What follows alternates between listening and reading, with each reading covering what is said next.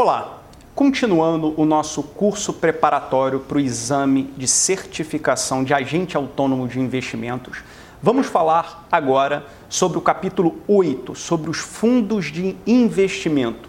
Nesse capítulo se espera quatro questões na sua prova né, de agente autônomo de investimentos, sendo que isso representa 5% do total da prova, né, das 80 questões, e sobre esse tópico de fundos de investimento não, é, é, não tem um requisito mínimo de acertos de questões. Mas é claro que você tem que, para ser aprovado, acertar no mínimo 70% das 80 questões da prova. Então vamos lá, se espera quatro questões sobre esse tópico. Bem, é, vamos começar falando sobre um histórico. Né? É, em relação a um, um, a um histórico ali, no que diz respeito respeito aos fundos de investimento, nós aqui no Brasil nós devemos falar primeiro em 1957, onde surgiu ali o fundo Crescinco, um fundo que pertencia ao grupo Rockefeller e foi o primeiro fundo de investimentos no Brasil. Em 1964, alguns anos depois, foi criado o Sistema Financeiro Nacional, aquele que nós já falamos, inclusive, num capítulo todo dedicado a ele, né? Um Sistema Financeiro Nacional composto por CNSP, composto por CMN, composto por CNPC, composto por Previc, SUSEP, CVM, Banco Central e uma série de outras entidades que compõem esse sistema financeiro brasileiro, né, esse sistema financeiro nacional, criado em 1964.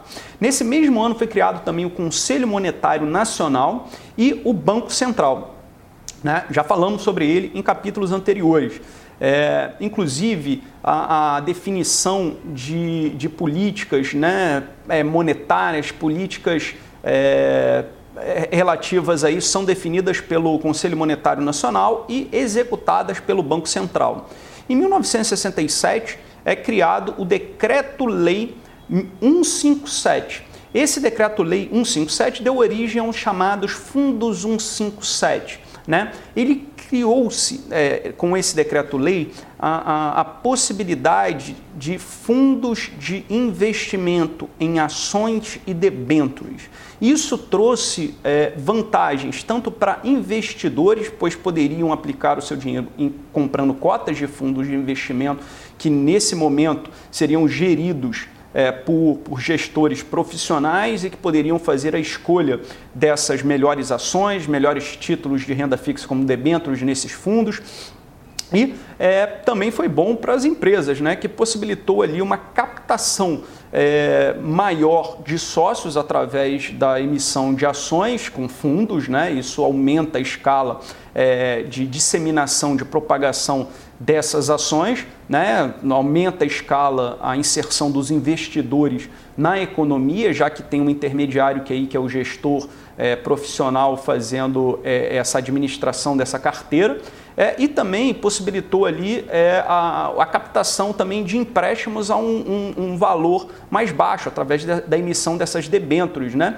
É, então, com isso, esses fundos 157 permitiram, é, lá em 1967, a criação de, do, a criação de, de, de um mecanismo mais robusto é, no mercado financeiro para captação de recursos pelas empresas, seja de capital próprio ou capital de terceiros, e também a possibilidade de investimentos mais diversificados pelos investidores. Depois, em 1970, por exemplo, para você ter uma noção, no Brasil a gente tinha apenas 11 fundos de investimento, só para ter uma noção de como era incipiente a indústria financeira no Brasil lá na década, no início da década de 70. Em 1976, né, é, foi criado a CVM, a Comissão dos Valores, Comissão de Valores Mobiliários, né, que, que faz a fiscalização, a supervisão ali é, de uma série é, de, de, de, de, de, atribuições, de, de operacionalizações que ocorrem no mercado financeiro, né, e já falamos inclusive nela no capítulo do Sistema Financeiro Nacional. É, lá em 1990, né, é, a gente está falando um pouquinho do histórico né, do, do, da parte de fundos no Brasil, a gente tinha em 1990, é, com, com o presidente Collor, um ambiente de hiperinflação, é, no qual, com a inflação bastante grande, muitas pessoas investiam é, o seu dinheiro é, a um curto espaço de tempo, principalmente overnight era uma parcela significativa desses investimentos, então as pessoas colocavam esses investimentos, por exemplo, é, de um dia e tiravam no outro dia. O fato é que, com a maior oferta é, de moeda na economia, a, tendência é que você tenha uma maior inflação. É claro que tem meios de se controlar isso, né? mas naquele momento, uma maior oferta de, de, de, de crédito, de dinheiro na economia gerava uma inflação. Uma das tentativas da equipe econômica na época de controlar essa oferta de dinheiro era exatamente bloqueando a, a movimentação de investimentos financeiros. É, ou seja, houve o congelamento dos investimentos financeiros, cadernetas de poupança, fundos que existiam nessa época. Moral da história, né? Primeiro, isso causou uma série de danos para pessoas, né? É, mas a gente observa, inclusive, um outro dano foi a confiabilidade das pessoas nos anos seguintes para continuarem investindo é, em fundos de investimento, em cadernetas de poupanças. E até é recorrente ainda perguntas é, que chegam para a gente sobre é, a possibilidade, inclusive, do governo confiscar, como fez em 1990. Não foi um confisco, foi um congelamento, uma, uma, uma, uma restrição parcial de movimentação e temporária de recursos financeiros. Mas chegam para a gente algumas é, perguntas de novo, possibilidade de congelamento. Né? É um cenário totalmente diferente, essa possibilidade hoje, hoje em dia praticamente não existe mesmo, para uma série. São cenários diferentes ali, é, mas o fato é que aconteceu esse fato em 1990 e isso fez com que as pessoas ficassem desconfiadas em continuarem investindo em fundos de investimentos. Né? É, e demorou-se alguns anos para que voltasse ali a essa confiança é, nesses investimentos. Depois, em 1997, né, ali uma outra, um outro, é, uma outra é, evolução é, significativa no mercado, ali seguindo tendências internacionais, foi a, a, a criação aqui no Brasil do chamado Chinese Wall, é, na parte é, das instituições financeiras. O que é esse Chinese Wall, esse, essa muralha, esse muro da China? Né?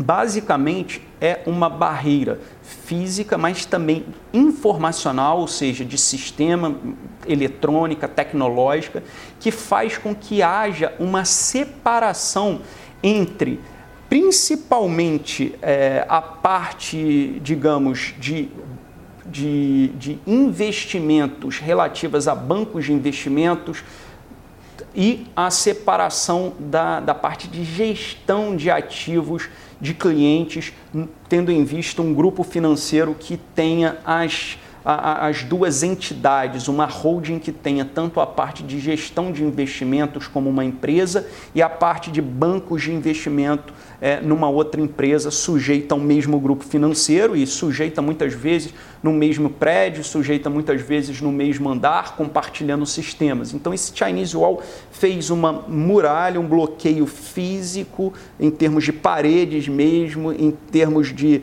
de, de, de, de, compartilha, de não compartilhamento de mesmos sistemas, para evitar conflitos de interesses, né? É, troca de informações. Por exemplo, você imagine que um banco de investimentos está auxiliando um, um cliente, uma empresa, é, numa fusão com uma outra empresa. Né? É, é uma atividade comum do banco de investimentos. Por outro lado, né, é, você tem uma outra empresa desse mesmo grupo que está localizada no mesmo andar, que, que tenha, usa alguns sistemas em comum, que, tá, que faz a gestão de, de, de carteira, a gestão de recursos de outros clientes. Né? Se houvesse uma troca de informações sobre a, a, a fusão futura de uma empresa A com uma empresa B, no qual o banco de investimentos ali está atuando, é, chegando essa informação à gestora, isso é uma informação material e não pública e por isso mesmo a utilização dessa informação pela gestora para beneficiar os clientes e a própria gestora é ilegal, é o chamado insider trading. E por isso mesmo é, é criado esse, essas barreiras, esse Chinese Wall, para evitar essa, esse conflito de interesses, essa ilegalidade do insider trading. Então, isso foi um avanço internacional dos mercados financeiros que acabou sendo adotado também aqui no Brasil em 97. É, bem, segundo é, essa ideia de apresentar algumas, é, algum, alguns é, pontos chaves ali no histórico, vamos falar de 2002, onde o Banco Central, que até então administrava supervisionava os fundos de investimento de renda fixa já lá em 2002, ele acaba passando a supervisão desses fundos de investimento para a CVM, que aí ela acaba acumulando a supervisão de fundos de investimento em ações, o que ela já fazia, com a fundo de investimentos de renda fixa.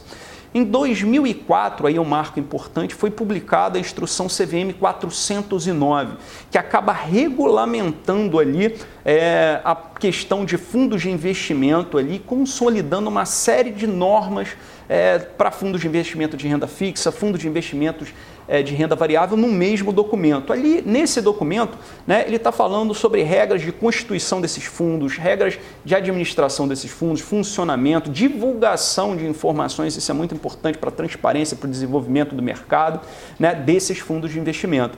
É, já em 2015, né, aí 11 anos depois, é publicada a instrução CVM 555, que rege a indústria desses fundos de investimento e que substitui né, ali a instrução CVM 409. Então essa instrução CVM 409 ela é revogada e em substituição é implementada a instrução CVM 555 que regulamenta os fundos de investimento e que vão ser é, muito importantes aqui para esse capítulo. E chegamos até aqui é, nessa instrução como marco, pois é, vai reger todo é, o que vamos falar aqui sobre esse capítulo de fundos de investimento. Vamos falar agora sobre conceitos básicos de fundos de investimento. Primeiramente, o conceito principal o que é um fundo de investimentos? É uma modalidade onde várias pessoas aplicam o seu dinheiro de forma conjunta, como se fosse um condomínio. Então você imagine num condomínio de, de apartamentos num prédio. Essas várias pessoas dividem, pagando a taxa de condomínio, as despesas totais lá daquele condomínio, como o, o, o, pagamento do salário do porteiro, despesas de manutenção e etc. Então, num fundo de investimento, ele também tem despesas. Né? Vamos falar mais para frente quais são essas despesas né? e para remunerar quais profissionais. Essas pessoas que acabam investindo seu dinheiro no, no, no fundo de investimento, tornando-se assim cotistas, acabam rachando, ou seja, dividindo essa, essas despesas exatamente como num condomínio. Então essas pessoas ali é, acabam comprando cotas desse fundo de investimento e se tornam cotistas. Essas cotas, o que, que são cotas de um fundo de investimento? Né? Essas cotas são frações, são parcelas, são partes do patrimônio líquido desse fundo. O que é o patrimônio líquido de um fundo? São todos os ativos que o fundo está investindo, né, mais o dinheiro que está em caixa. Então, pegar o patrimônio líquido desse fundo e dividir pelo número de cotas, você vai ter ali o valor da cota, que é o, o valor é, da cota de cada um dos cotistas. Vamos pegar um exemplo aqui. Você imagina que você tem 10 cotistas e cada um dos cotistas invista 100 mil reais. Nesse caso, o patrimônio líquido desse fundo vai ser 10 cotistas, cada um investindo 100 mil reais, então o patrimônio líquido vai ser de 1 milhão de reais. Esse 1 milhão vai ser investido em ativos, mas claro, não vai ser do dia para a noite que vai ser investido esses ativos. Alguma parte fica em caixa é, e por isso o patrimônio vai ser os, os ativos investidos mais o dinheiro em caixa. E aí, suponhamos que, que vamos dividir esse fundo, que tem um patrimônio de um milhão de reais, em 10 cotas. Né? Poderia ser mais. É, então, cada cotista ali vai ter, são 10 cotistas, 10 cotas, cada cotista vai ter uma cota ali de 100 mil reais. E aí, você espera o quê? Que essa cota, que é de 100 mil reais hoje, é, e é, ela se valorize com o tempo, exatamente porque os ativos no qual o gestor fez essa escolha por esses ativos, se espera que ele tenha uma variação, um, uma variação positiva com o tempo. Por isso, o patrimônio líquido do fundo aumentaria e o valor da cota assim aumentaria. Então, você acaba de perceber que esse valor da cota, ele reflete a variação do patrimônio líquido do fundo, né? É, e aí imagine duas situações. A primeira é que é, um fundo é um fundo aberto no qual você pode entrar, vamos falar mais sobre isso daqui a pouco. É, um fundo aberto ele pode entrar cotistas a qualquer momento. E aí imagina um cotista novo que queira entrar e invista lá comprando uma cota 100 mil reais. Né? Você acha que o valor da cota vai aumentar? Não. O valor da cota não aumenta com a, a, a inclusão de novos cotistas, só aumenta o número de cotas. Então, nesse caso, é, tinha 10 cotas né, no nosso exemplo ali, mas um cotista é, entrou, um cotista novo entrou no fundo, e aí, é, em vez de 10 cotas, vão ser 11 cotas, nesse nosso exemplo. Né? É, e é claro, também da mesma forma, se um dos cotistas lá do, do, dos 11 resolvem sair ali, o valor da cota não altera, só altera o patrimônio líquido desse fundo, diminuindo assim o número de cotas. Então, moral da história: a entrada ou saída de cotistas do fundo não altera o valor da cota.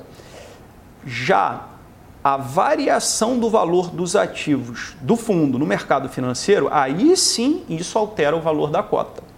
Bem, Vamos pegar um exemplo para ver um exercício, uma questão como cai em prova.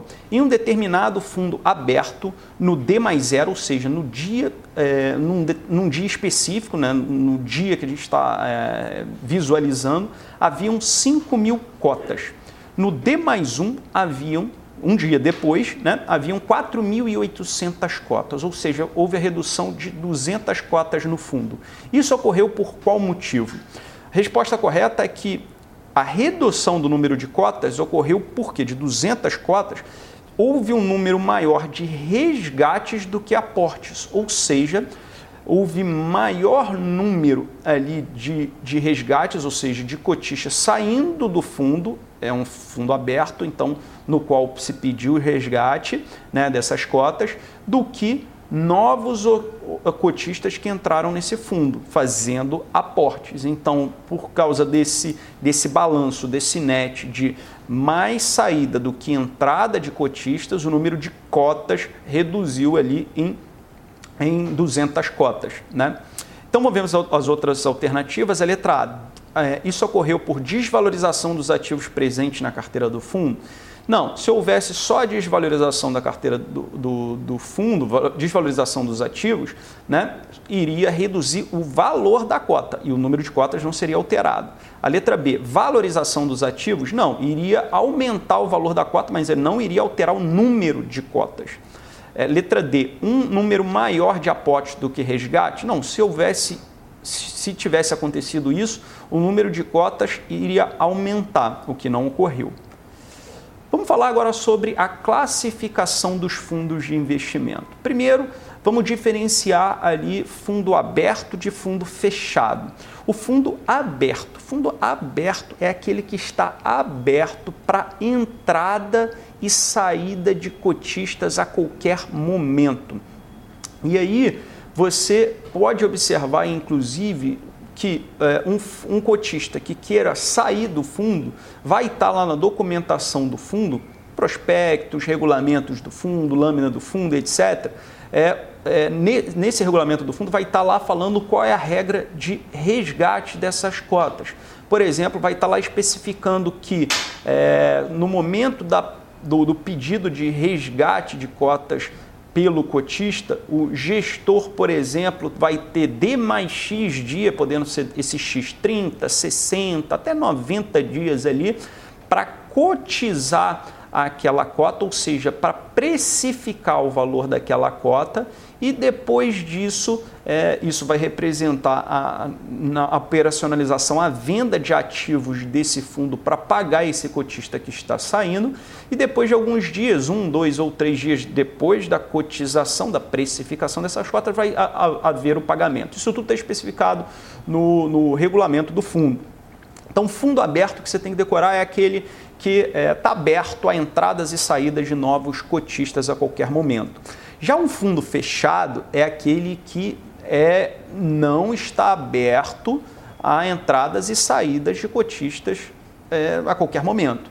Não, no fundo fechado existe a captação de recursos para esse fundo, depois ele fecha e só depois no vencimento é que ele é, basicamente permite ah, o resgate do valor dessas cotas, ou seja, a transformação do valor dessas cotas em dinheiro né, por parte dos cotistas.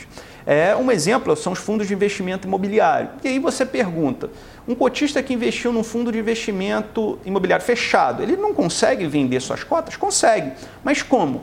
não é através do resgate das cotas, né, no qual o gestor vai acabar vendendo ativos para depois é, é, receber o dinheiro, mas sim a partir do, é, do, da venda dessas cotas no mercado secundário. Ou seja, no caso dos fundos de investimento imobiliário, na própria Bolsa, na própria B3, consegue vender para outros investidores que estão interessados em comprar essas cotas de, de fundos de investimento fechado, no caso, nesse exemplo, fundos de investimentos imobiliários. Tá?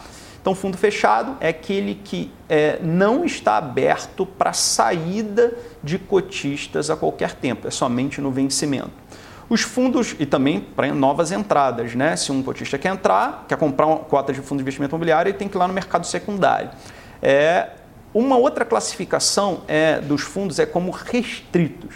Restritos é aquele fundo de investimento que é destinado a um grupo específico de investidores. Então, por exemplo, tem alguns fundos de investimento que você vai observar lá na lâmina, no prospecto do fundo, que fala ó, destinado exclusivamente a investidores qualificados, outro, ou destinados a investidores profissionais, ou sendo fundos previdenciários. Isso são fundos restritos a esses tipos de investidores ou um objetivo de investimento. Já fundos exclusivos é, fundos exclusivos são aqueles constituídos para receber aplicações e investimentos exclusivos de um único cotista. Então, um fundo exclusivo, exclusivo você vai olhar, você pode ter umas um, 100 cotas lá, todas as cotas pertencem a um único cotista. Então, só vai ter uma única pessoa física ou jurídica ali com sendo detentor das cotas desse fundo exclusivo. Né? E ele está basicamente disponível somente para investidores profissionais, fundos exclusivos. Vamos ver como é que isso cai em prova em questões. Fundo fechado é aquele que, então, é a resposta correta é a letra A permite resgate somente na data de liquidação do fundo. Esse é o fundo é, fechado. Né? Vamos ver as outras alternativas. Permite resgate somente depois de um determinado período de carência? Não, é somente na data de liquidação do fundo. É exclusivo para investidores qualificados? Não, isso é um fundo restrito. Letra D permite resgate somente com variações positivas? Claro que não. Bem, uma outra classificação dos fundos é em passivos e ativos. O que é um fundo passivo? Um fundo passivo é aquele que procura seguir, que segue um indicador de referência, um benchmark, um índice né, ali. Então, por exemplo, que é muito comum, pode ser um fundo passivo de renda variável que segue o índice Bovespa. Por exemplo, o BOVA11, B-O-V-A-11, que é como um, um, fundo que a gente chama de ETF, que vamos falar mais para frente sobre esses fundos, né? É, mas que ele busca seguir a variação do Ibovespa. O que significa isso? Se você comprar cotas de um ETF do tipo BOVA11, né, lá na B3, através da sua corretora ou do seu banco, é, do seu banco, você vai observar que ele, o desempenho do Ibovespa vai ser muito similar ali, praticamente igual ao desempenho de, de, dessas cotas desse fundo de investimento, né, é, passivo que você está investindo. Por quê? porque a proporção desse fundo de investimento passivo, ele, a é, proporção da carteira em termos de ações, é exatamente igual ao indicador de referência dele. Nesse nosso exemplo, é o Ibovespa. Então, se o Ibovespa tem 63, por exemplo, ações de, numa determinada proporção, esse fundo de investimento passivo do tipo BOVA11 vai ter essas mesmas ações na mesma proporção que o Ibovespa. Aí, geralmente, óbvio, é, que esse fundo de investimento vai ter taxas de administração menores, não é cobrado taxa de performance sobre esses fundos. Vamos falar sobre essas taxas mais para frente. Já o fundo ativo né, é aquele é, fundo que visa uma rentabilidade maior do que o índice de referência. Ele tem um índice de referência, ele tem um benchmark, só que ele visa o gestor desse fundo superar esse índice. Né? Então, por exemplo, um fundo de investimento em ações que apresentou uma rentabilidade de 120% do Ibovespa. O indicador dele, a referência dele é o Ibovespa e ele, o objetivo dele é superar. Nesse caso, nesse exemplo nosso, ele superou o Ibovespa lá atingindo uma performance de 120% do, do Ibovespa. Mas é claro que o objetivo do fundo é superar mais, pode acontecer pelas escolhas do gestor do fundo, do, do, do, do desempenho do fundo ser inclusive menor do que o Ibovespa, é claro né? ali. É, então é uma consideração, pode ser 80%, 70%, 60% do Ibovespa. É, além disso, uma coisa que você tem que ter noção é que quando você olha ali os prospectos dos fundos, que tem lá o desempenho do fundo, é, isso está mostrando o desempenho passado do fundo. E essa rentabilidade histórica do fundo não é garantia nenhuma que vai ter essa rentabilidade no futuro. Então lembre-se disso. Né? Bem, Vamos ver como é que isso cai em prova. É característica de um fundo com gestão ativa. Né? É, a resposta correta é a letra B de bola. Gestão ativa é ter estratégias de investimento que visem uma rentabilidade superior a um de determinado benchmark. Esse é o objetivo, rentabilidade superior. Claro que pode acabar, na prática, tendo uma rentabilidade depois inferior, mas o objetivo é buscar uma rentabilidade superior a um determinado benchmark, seja ele o, o Ibovespa, como nós falamos, pode ser, por exemplo, fundos de renda fixa usam um CDI ali como, como um benchmark. Né? É, letra A, ter estratégias de investimento que visem replicar um determinado benchmark? Não, isso é um fundo com gestão passiva. Letra C, ter estratégias de investimento mais defensivas? Não isso seria pode ser interpretado como um fundo é, um perfil conservador para perfil de investidores conservadores. Ou letra D, ter estratégias de investimento voltados para a hedge da posição. Hedge ou proteção da posição usando principalmente derivativos é, um, é, uma, é uma estratégia que nós vamos ver lá no capítulo de derivativos é, mais para frente. Características dos fundos de investimento. Né? É, basicamente aqui são informações que vão estar no regulamento do fundo, no prospecto do fundo, na lâmina do fundo, que são documentos é, do fundo é, necessários, é, exigidos pela CVM em relação a cada um dos fundos de investimento. Quais são as características que vão estar nesses documentos? Né? Você vai, vai ver lá, por exemplo, a menção a um indicador de referência a um benchmark, por exemplo, CDI, que vários fundos de investimento de renda fixa usam, ou o Ibovespa, que vários fundos de, investi de investimento de renda variável usam. Uma outra menção é quanto à liquidez, a liquidez ou prazo para resgate desse fundo.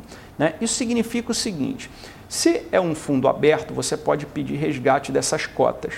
Ao pedir resgate dessas cotas, vai estar lá falando qual é a regra de resgate. Se um fundo está mencionando que a cotização é D mais 30, significa que hoje em D mais 0 você pediu resgate, se for D mais 30, em D, você acha que hoje que vai ser é, contabilizado o valor daquela cota? Não, vai ser em D mais 30, daqui a 30 dias que vai ser precificado aquela cota, né? vai chegar ao valor daquela cota né? ali, ou seja, vai ser a cota daqui a 30 dias.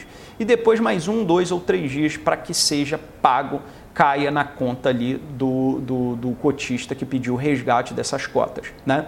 Então, é, basicamente, essas informações estão na, no, nos documentos do fundo. É, uma outra característica ali é a taxa de administração. Né? É uma taxa que é usada para remunerar ali os especialistas do fundo. Vamos falar para frente, vamos ser é, o administrador do fundo, o gestor do fundo e outros especialistas ali. É, geralmente, é, é, na verdade, essa taxa de administração é um percentual anual é, do patrimônio líquido do fundo, só que calculado diariamente. O que significa isso? Que vai ser um, uma taxa, vamos supor, de 2% ao ano do patrimônio líquido do fundo, só que se você ficar lá um dia, essa taxa vai ser proporcional a um dia, né? prorata a um dia. Geralmente, por exemplo, essas taxas de administração para fundos de renda fixa ficam até 1%, próximas de 1%. Já para fundos de ações, fundos multimercado, ou seja, de renda variável ali, ele é, geralmente fica em torno de 2, 3%. Tá?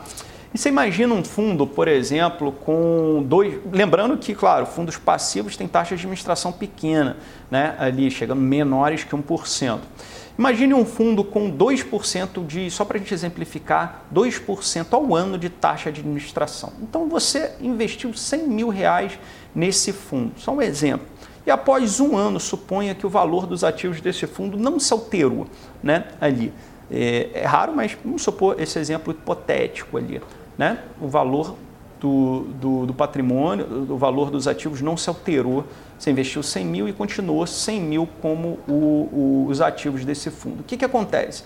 Como é 2% da taxa de administração, 2 mil reais vai ser cobrado ao ano sobre esses 100 mil reais, sobre o patrimônio líquido desse fundo. E com isso, você que tinha investido 100 mil reais acaba ficando com 98 mil reais. Então lembre, taxa de administração é um percentual sobre o patrimônio líquido do fundo cobrado, a, é, na verdade, sobre uma taxa de administração ao ano que é cobrada diariamente, pro rata dia.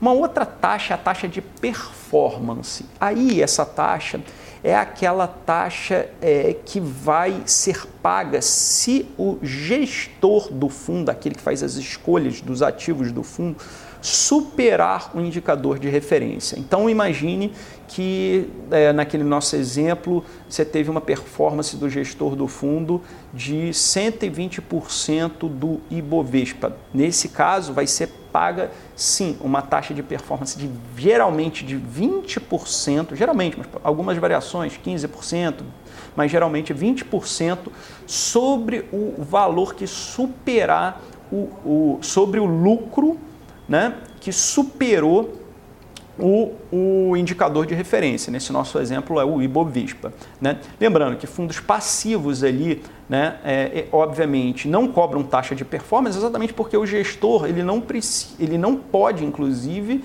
é, inventar, ele não pode pegar e é, pegar, investir em ações diferentes daquele índice, em proporções diferentes daquele índice. Né? Então, por isso mesmo, não faz sentido cobrar uma taxa de performance desse, é, desses investidores, desses cotistas, não faz sentido o, o, gestor receber essa taxa de performance. Mas, claro, a taxa de administração faz sentido, porque é para pagar esses especialistas, gestores, administradores, etc. Já fundos ativos têm essa taxa de performance. É, no Brasil, cerca de 60% a 70% dos fundos de ações ali acabam performando abaixo do, do índice Bovespa. Né? E, aí, muitas, e aí, nesse caso, eles não vão receber taxa de performance. Né? É, claro que esse percentual que eu falei de 60% a 70% dos fundos é, ele é variável né, com o tempo.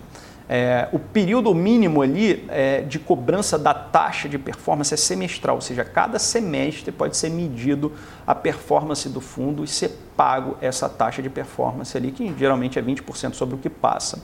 É, quando tem, agora é importante entender um conceito sobre linha, é, que é chamado de linha d'água. Imagine o seguinte, que é, você pagou uma taxa de performance e o valor da cota era, era, estava aqui. Né? Então ele forma como se fosse uma linha d'água. Depois de um tempo, né, ali o valor da cota, o valor dos ativos do fundo, ele cai, patrimônio líquido cai do fundo e assim o valor da cota cai. Ele cai e depois, vamos supor, ele sobe novamente. Porém, e aí chega-se novamente a data de pagar a taxa de performance, que geralmente é semestral. Né?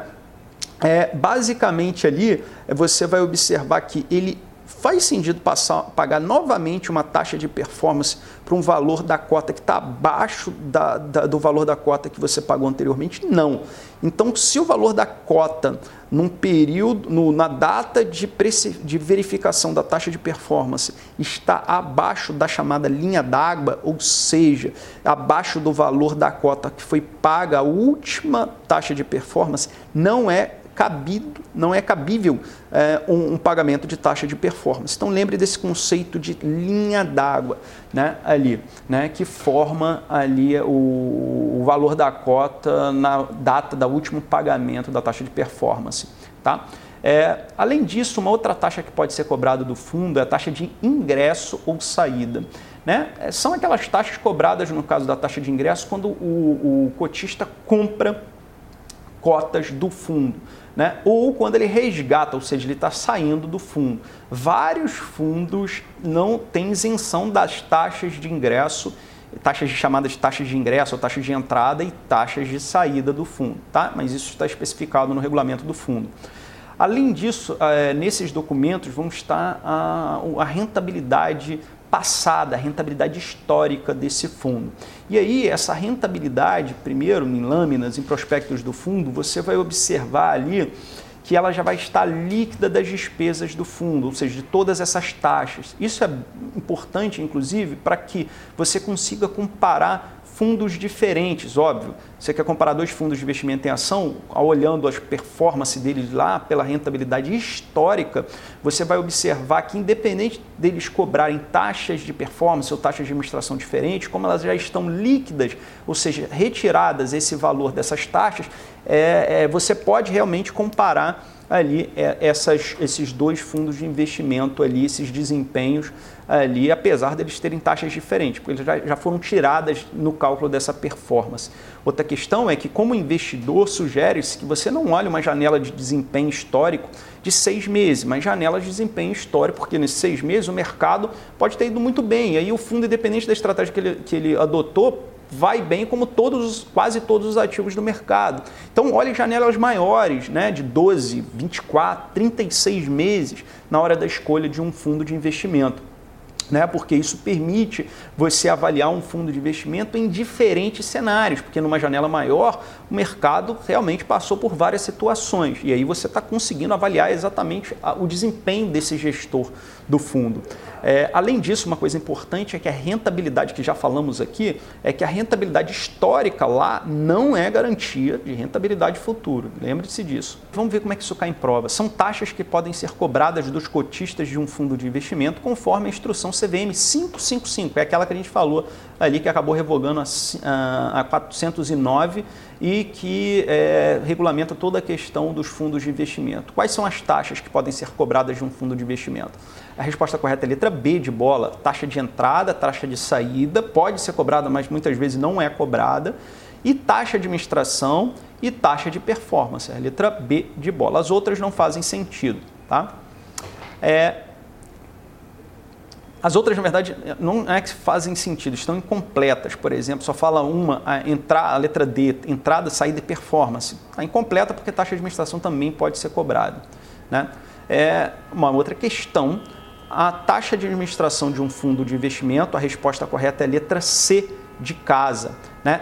É cobrada diariamente e incide sobre o patrimônio líquido do fundo. Apesar da taxa de administração ser anual, né? então 2%, por exemplo, ao ano, 1% ao ano, 3% ao ano, ela, em matemática financeira, a gente, é, que é, um, é basicamente a gente consegue converter essa taxa de 2% ao ano a uma taxa diária. E essa taxa diária é que vai ser cobrada ali. Então é cobrada diariamente, se, se um cotista ficou, supor, 60 dias no fundo, vai ser cobrada uma taxa proporcional, de administração proporcional a esses 60 dias. Né? E ela, claro, que ela incide sobre o patrimônio líquido do fundo. As outras alternativas, a letra E é cobrada sempre que o fundo possui rentabilidade superior a um determinado benchmark? Não, essa é a taxa de performance. Letra B de bola é cobrada anualmente e incide sobre o patrimônio líquido do fundo? Não. Veja, ela é cobrada diariamente, não anualmente. Né? por exemplo, o cotista ficou 60 dias, vai ser cobrado desse cotista. Né? Na data, por exemplo, é, ao dia. Né? Então você observa que o valor da cota já está já é refletida líquida dessa taxa que é descontada diariamente ali é, do patrimônio líquido do fundo e do valor da cota. Né? Letra D é cobrada diariamente, incide sobre a rentabilidade do fundo. Não, existe sobre o patrimônio do líquido do fundo, né? e não sobre a rentabilidade, não sobre o desempenho do fundo. A taxa de administração de um a outra questão, a taxa de administração de um fundo de investimento é cobrada, resposta é letra B, sobre o valor total da aplicação de cada cotista, independente do resultado auferido. Então, se o, o desempenho do fundo foi inclusive negativo, ou seja, foi pior do que, do que o valor, é, do, do, que o patrimônio líquido, ou seja, o patrimônio líquido diminuiu, né, é, vai ser cobrado taxa de administração sim. Né? Taxa de performance que não é cobrada. Então a letra B de bola é que está correta. As outras alternativas é cobrada sobre o valor, a letra A, sobre o valor total da aplicação de cada cotista, dependendo do resultado oferido? Não. É independente. Letra C, com base no desempenho global da carteira em relação. Não, não é com base no desempenho. É haja o que houver, há pagamento da taxa de administração. Com base no desempenho mensal da carteira? Não, não é com base em desempenho. Mais uma questão sobre a taxa de administração em um fundo de investimento. Resposta correta é a letra C, de casa. É um dos fatores que afeta o valor da cota. A gente viu lá, claro, o, a taxa de administração é cobrada diariamente, então vai é, tirando esse valor do patrimônio líquido diariamente e com isso o, a cota, que é uma fração do patrimônio líquido do fundo, vai também diminuindo. Então o, a taxa de administração é, do fundo de investimento é um dos fatores que afeta o valor da cota sim. As outras alternativas, a letra A, é uma taxa cobrada sempre que o fundo possui rentabilidade acima de um determinado benchmark? Não, isso é a taxa de performance. Letra B, é devolvida ao cotista após um determinado período? Não. É cobrado sobre a rentabilidade desse fundo? É claro que não. É isso é a taxa de performance. Mais uma questão: a metodologia utilizada para a cobrança da taxa de performance é a chamada resposta correta, letra A, linha d'água. É aquela metodologia no qual, na taxa de performance, num determinado dia é, que for cobrada a taxa de performance, verifica-se o valor da cota. Se o valor dessa cota depois, ao longo dos próximos dias ali, os próximos meses, ela, ela cai e é, chega-se novamente a data de cobrança da taxa de performance, o valor da cota está inferior ao valor da cota anterior, ou seja, inferior a essa linha d'água, ali não é devido, não é cobrado nova taxa de performance ok? Então, uma metodologia utilizada para a cobrança da taxa de performance é o conceito de linha d'água. Chinese Wall, que é a letra B, não faz sentido, é outro conceito que nós já explicamos. Day Trade não e de taxa over também não faz sentido. Agora vamos falar sobre os documentos dos fundos de investimentos. Falaremos sobre o regulamento, formulário de informações complementares, prospecto e lâmina de informações essenciais. Primeiro deles, o regulamento de um fundo de investimentos. Ele contém regras de funcionamento e operacionalização desse fundo. Sobre, falando sobre a espécie de fundo, por exemplo, se é um fundo de renda fixa ou fundo de renda variável, o prazo de duração desse fundo, quando, é, quando cabe essa informação, é, política de investimento, se é um fundo que tem por objetivo é, superar o índice Bovespa, por exemplo, no caso do fundo de investimento em ações, as taxas cobradas dos cotistas em termos de taxa de administração, taxa de performance, vai estar lá no regulamento. O público-alvo, por exemplo, se é voltada para um investidor qualificado, se é para um investidor profissional ou para um investidor de maneira geral, quais são os fatores de risco desse fundo de investimento. Isso tudo está contido no regulamento. Além do regulamento, vai ter um formulário de informações complementares. Pelo próprio nome diz, é complemento ao regulamento. Então lá vai estar lá, por exemplo, ter uma exposição maior, mais detalhada dos fatores de risco, é, uma, informações sobre tributação, como é tributado aquele fundo de investimento, é, a política de voto, né? É, ali os cotistas têm direito a voto e como é essa política de voto, a administração dos riscos, como é feita a administração de, dos riscos pelos gestores, né? a, a, relação dos prestadores de serviço do fundo, que nós vamos observar que tem custodiante, tem o administrador, tem o gestor, tem o auditor independente, tem o distribuidor de cotas. Então, quais são esses prestadores de serviço de fundo? Isso tudo vai estar lá no formulário de informações complementares. Além desse documento, tem o prospecto, né, que é basicamente um resumo do regulamento contendo as principais informações desse. Né? Um quarto documento é a lâmina de informações essenciais. E aí vai ser algumas páginas ali, né, é, geralmente uma página ali, né, nesse fundo, que tem as principais características e indicadores do fundo, principalmente a rentabilidade passada desse fundo. Né? E, e é muito utilizado quando você é, compara um fundo com outro, você já observa lá a lâmina de informações essenciais, a lâmina do fundo, que tem, por exemplo, o desempenho passado desse fundo. E é claro, como contém um desempenho, ele tem que ser atualizado mensalmente até o dia 10, é uma das exigências da CVM.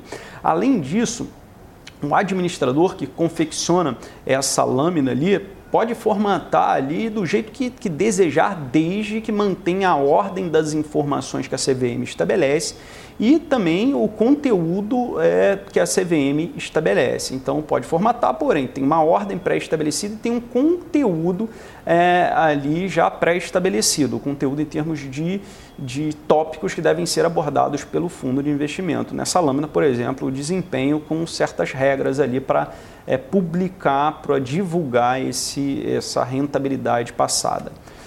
Vamos falar agora um pouquinho sobre cotas de fundos de investimento. Né? Bem, é, o valor de uma cota de um fundo de investimento ele varia, varia diariamente. Né? Ali tem essa variação, né? varia os ativos dentro do fundo, varia o patrimônio líquido, por isso varia a cota. Quando você está vendo ali o valor dessa cota, ela é o valor da cota bruta, né? Ali significa que ele já descontou, apesar dela estar tá bruta, já descontou a taxa de administração, nós já falamos lá anteriormente. Se você for mencionado o valor da cota líquida ali, aí, além de já ter descontado a taxa de administração, também está descontando um imposto de renda. Então, guarde isso aí. Cota bruta já descontou taxa de administração. Cota líquida já descontou também, além da taxa de administração, imposto de renda. Basicamente, é, a cota é o, são frações ideais do patrimônio líquido do fundo. É pegar o patrimônio líquido do fundo, que são os ativos, mais o dinheiro em caixa, e dividir pelo número de cotas, você vai ter lá o valor da cota. Né? As cotas são escriturais. O que, que significa isso? Né? São, significa que teu nome vai estar tá lá no valor de um, numa determinada cota de um fundo de investimento de uma forma eletrônica, né? Ali não vai ter um papel falando nisso, ou seja, tá uma, um registro eletrônico disso daí. É por isso a gente usa esse termo escritural. É, além disso, elas são nominativas, então cada cota tem o nome do detentor daquela cota, podendo ser uma pessoa física ou uma pessoa jurídica. E além disso, elas conferem iguais direitos e obrigações aos cotistas. Né? É, os cotistas, sim, têm direitos, mas também têm obrigações. Por exemplo, um fundo alavancado. Né, ali, é, que basicamente tem, captou o empréstimo e tem uma exposição maior, ou seja, investimentos maiores do que o seu patrimônio líquido. Isso é caracterizado um fundo alavancado. É, se ele tiver uma variação negativa dos ativos ali, ele pode chegar a ter um patrimônio líquido negativo, que significa que, como ele pegou um empréstimo, a Linda, é, que fez com que o patrimônio líquido superasse o, que fez com que o, valor dos investimentos superasse o patrimônio líquido, se tiver uma perda ali de, enfim, uma variação é, significativa, pode fazer com que realmente tenha um PL negativo. O que é um PL negativo? Significa que está faltando dinheiro ali para pagar os credores. Quem que vai pagar esses credores? Vai ser o administrador? Não. Vai ser o gestor? Não. Vai ser o. Ou seja, o dinheiro vai sair de quem? Vai sair dos cotistas, né? Ali. Então, os cotistas têm obrigações e uma delas é que eles respondem por eventual patrimônio líquido negativo, PL negativo do fundo, claro que sem prejuízo da responsabilidade do administrador e do gestor. Claro, se houver, por exemplo, um, um erro, um crime por parte do administrador e do gestor, esse vai responder ali é, também por esse, por esse erro, por esse crime, né? em caso disso. Não havendo, havendo PL negativo e não havendo isso, é obrigação total dos cotistas. Além disso, em caso de iliquidez, ou seja, falta de liquidez ali, por exemplo, você imagina que é, o, vários cotistas resolveram pedir resgate ao mesmo tempo num fundo aberto. E aí o, o, o, gestor tem que vender aqueles ativos no mercado, ele não encontra compradores suficientes para aquele ativo. Né? É, e aí, ou ele encontra, mas pagando um preço tão mais baixo do que o valor de mercado que não seria possível pagar né, a, a, aqueles ativos. Então, é, basicamente, em caso de uma iliquidez, uma falta de liquidez, o administrador pode declarar o fechamento do fundo, o fundo era aberto, declara-se fechado, para resgate, fechamento do fundo para resgate, ou seja, não pode nenhum cotista mais resgatar, e após cinco dias consecutivos, ele deve convocar uma Assembleia Geral Extraordinária, ou seja, não é ordinária, ordinária é aquelas já pré-estabelecidas, extraordinária é além daquela, uma extra, daí isso extraordinária, para deliberar sobre possibilidades em função daquela liquidez. Né? E aí os cotistas terão é, direito a voto para deliberar sobre o que fazer em relação àquela situação. É, a distribuição das cotas deve ser realizada por instituições integrantes do sistema de distribuição. Né? Basicamente, tem a, uma, das, uma das funções é a venda dessas cotas né? para o fundo captar é, mais é, investidores ali e aumentar o número de cotas, ele tem que fazer a venda dessas cotas. Quem faz isso é um distribuidor ali responsável pela distribuição dessas cotas. Então, esse distribuidor ali é, deve ser uma instituição integrante do sistema de distribuição. o pagamento do resgate, em caso do pedido de resgate, tem um prazo para cotização, D mais 30, D mais 60, D mais 0 e etc. Varia de fundo para fundo e está lá no regulamento, mas depois da cotização tem o período que, depois de cotizado, vai cair na conta do, do cotista que está pedindo resgate. Qual é o prazo para disso, desse resgate, é de cinco dias úteis, né? E se o administrador não fizer isso, né, não colocar na conta do, do cotista que pediu resgate após cinco dias úteis após a cotização, a multa diária de 0,5% sobre o valor que foi pedido resgate. Tá? Como é que isso cai em prova? Quando um fundo realiza a cotização em D mais 1, em e a liquidação em D mais 4 significa o quê? Resposta correta é letra A. O valor da cota será conhecido no dia útil seguinte. Né? Então, a cotização significa exatamente isso. Em cotização em D mais 1 significa que o valor da cota será conhecido no dia útil seguinte. Né? Então, a cota hoje era 10, no dia útil foi para 11, o valor da cota, a cotização, a precificação do valor da cota é 11, feita no dia útil seguinte ali e o valor será acreditado no quarto dia útil seguinte, porque a liquidação financeira ali, que a gente está falando, é em D mais 4. Então, quatro dias úteis após o dia D, né, que é o dia que você fez aquela solicitação de resgate. Né? E as outras respostas não são devidas.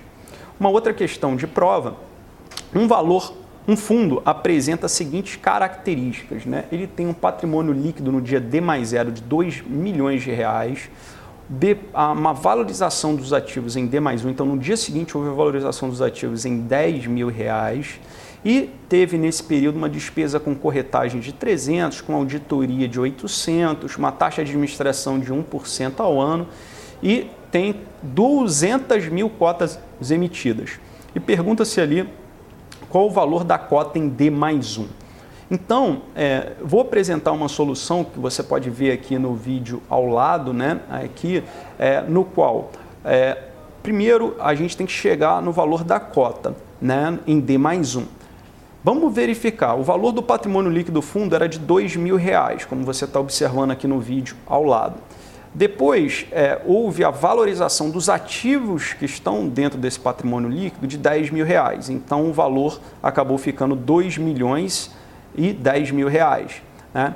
Depois você tem que tirar as despesas. Quais foram? Primeiro a despesa com corretagem de 300 e depois a despesa com auditoria de 800. Acabou ficando o patrimônio líquido 2 milhões 8 mil e 900 reais. Depois você tem que tirar a taxa de administração. Calculando separadamente, tem um asterisco ali, separadamente a taxa de administração ela é de 1% ao ano. Então, 1% ao ano do patrimônio líquido ali, patrimônio líquido é esse valor aqui que a gente já chegou de 2 mil, milhões, 8.900 reais, a gente chega a um valor ali de 2 milhões, é, enfim, o valor, é, 1% disso daqui equivale a 20 mil é, e 89 mil, 20 milhões e 89 mil reais. Só que esse valor de 20, milho, 20 mil e 89 mil reais é o valor ao ano. Então você deve é, tirar né, por dia. Então você divide por 365 dias, você tem um valor de taxa de administração de 55 mil reais 383 ao dia.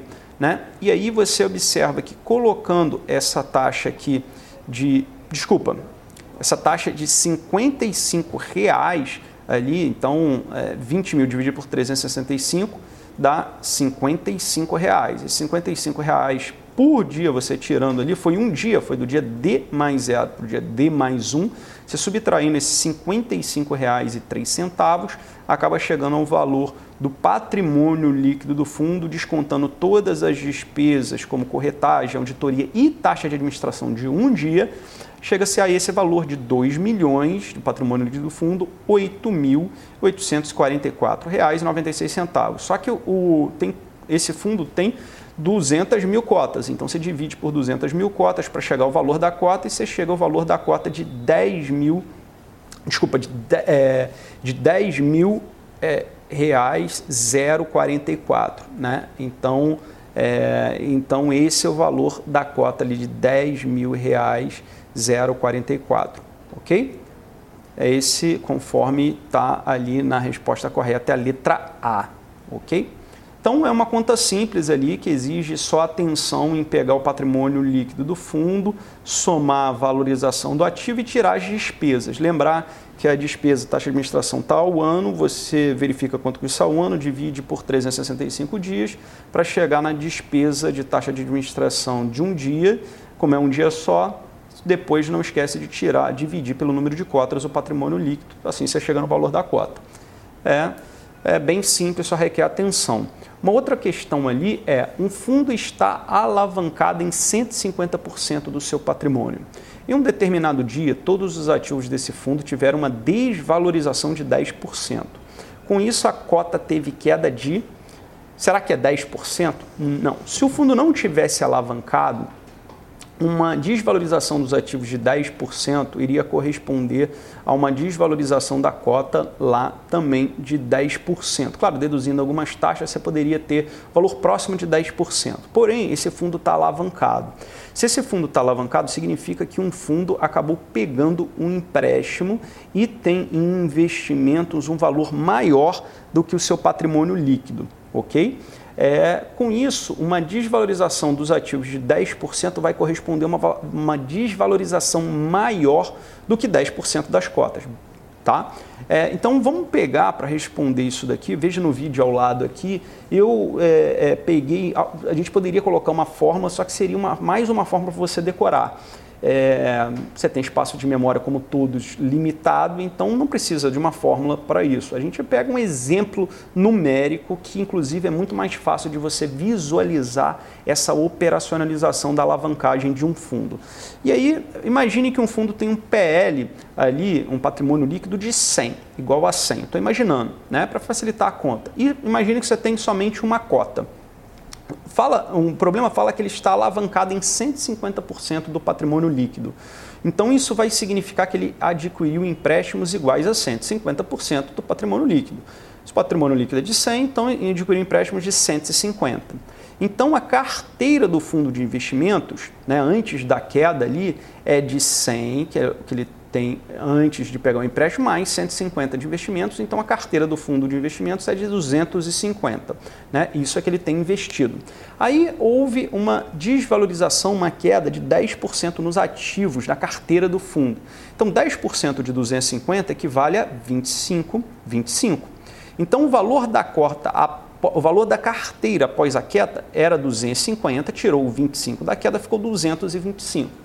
Agora você imagine que hoje, para fazer a marcação mercado, se pague o empréstimo. Simplesmente para fazer essa marcação mercado, haja, tem, é, se faça o pagamento desse empréstimo, que é de 150. Então, a carteira que é de 225, tira 150 do empréstimo, o, o valor devido para os participantes é de 75. Ou seja, o fundo tinha uma cota que era é, o patrimônio líquido de 100, com uma cota era de 100, então o valor da cota era de 100 e agora foi para 75. Ou seja, representou ali uma queda de 25%.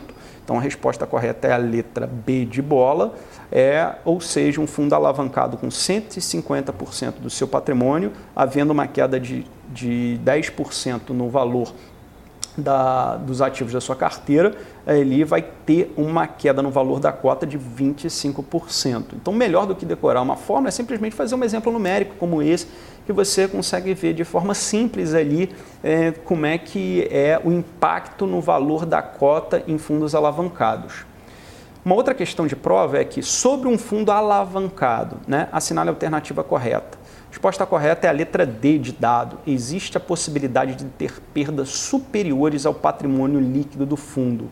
Então é, se o fundo está alavancado, ele pegou um empréstimo e aí você imagina, por exemplo, no nosso exemplo anterior, nós vimos ali que ele era o patrimônio líquido de 100, pegou um empréstimo de 150 do patrimônio líquido, chegando de 150, somando deu 250.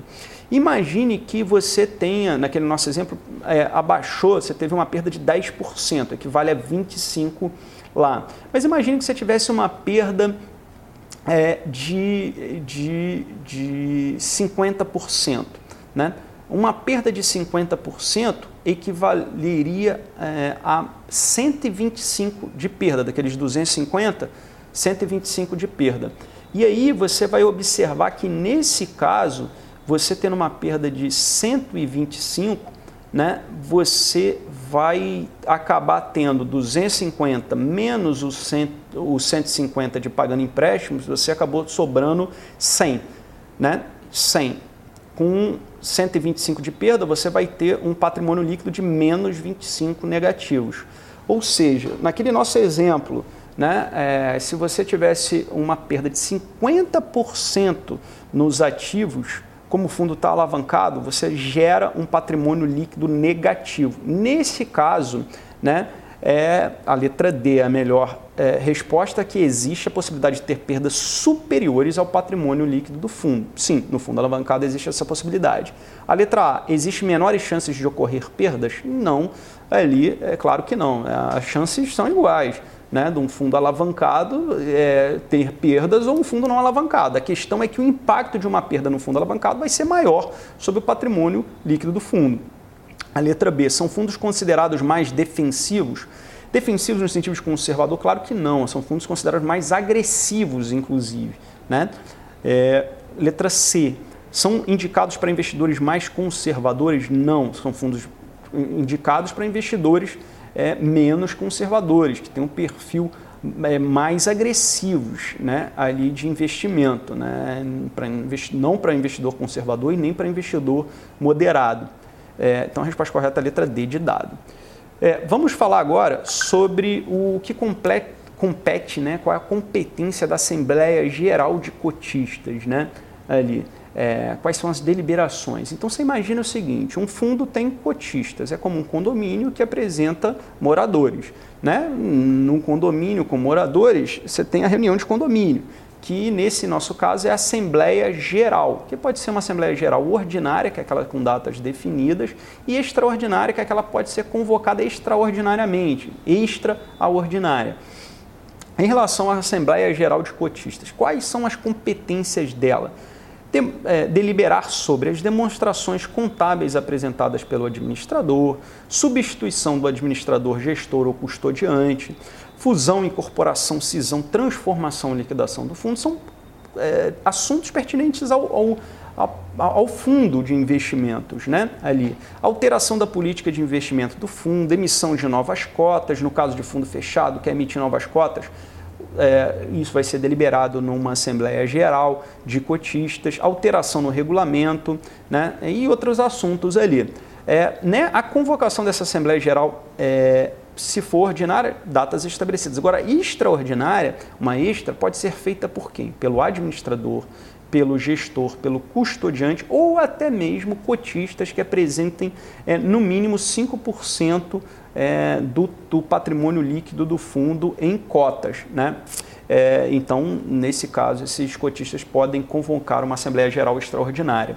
A Assembleia Geral é instalada com a presença de qualquer número de cotistas. Pode ter lá um cotista ou zero cotistas, vai haver Assembleia Geral é, claro, desde que atenda aos requisitos é, lá impostos pela CVM em termos de divulgação, de convocação, de prazo para convocação e etc. Vamos falar agora sobre os prestadores de serviço de um fundo de investimento. Né? Quais são eles? Vamos falar sobre o administrador, o gestor, o custodiante, o distribuidor e até o auditor independente. Né? Primeiro, o administrador desse fundo né, é o responsável junto à CVM pela constituição do fundo, registro na CVM e também controlar os demais prestadores de serviço do fundo. O administrador, eu diria que é um dos principais, ah, dos principais prestadores de serviço de um fundo, porque além da, da, do registro na CVM, por constituição, por responder legalmente pelo fundo perante a CVM, ele também ele vai fiscalizar a prestação de serviço pelos outros é, prestadores que vamos falar agora.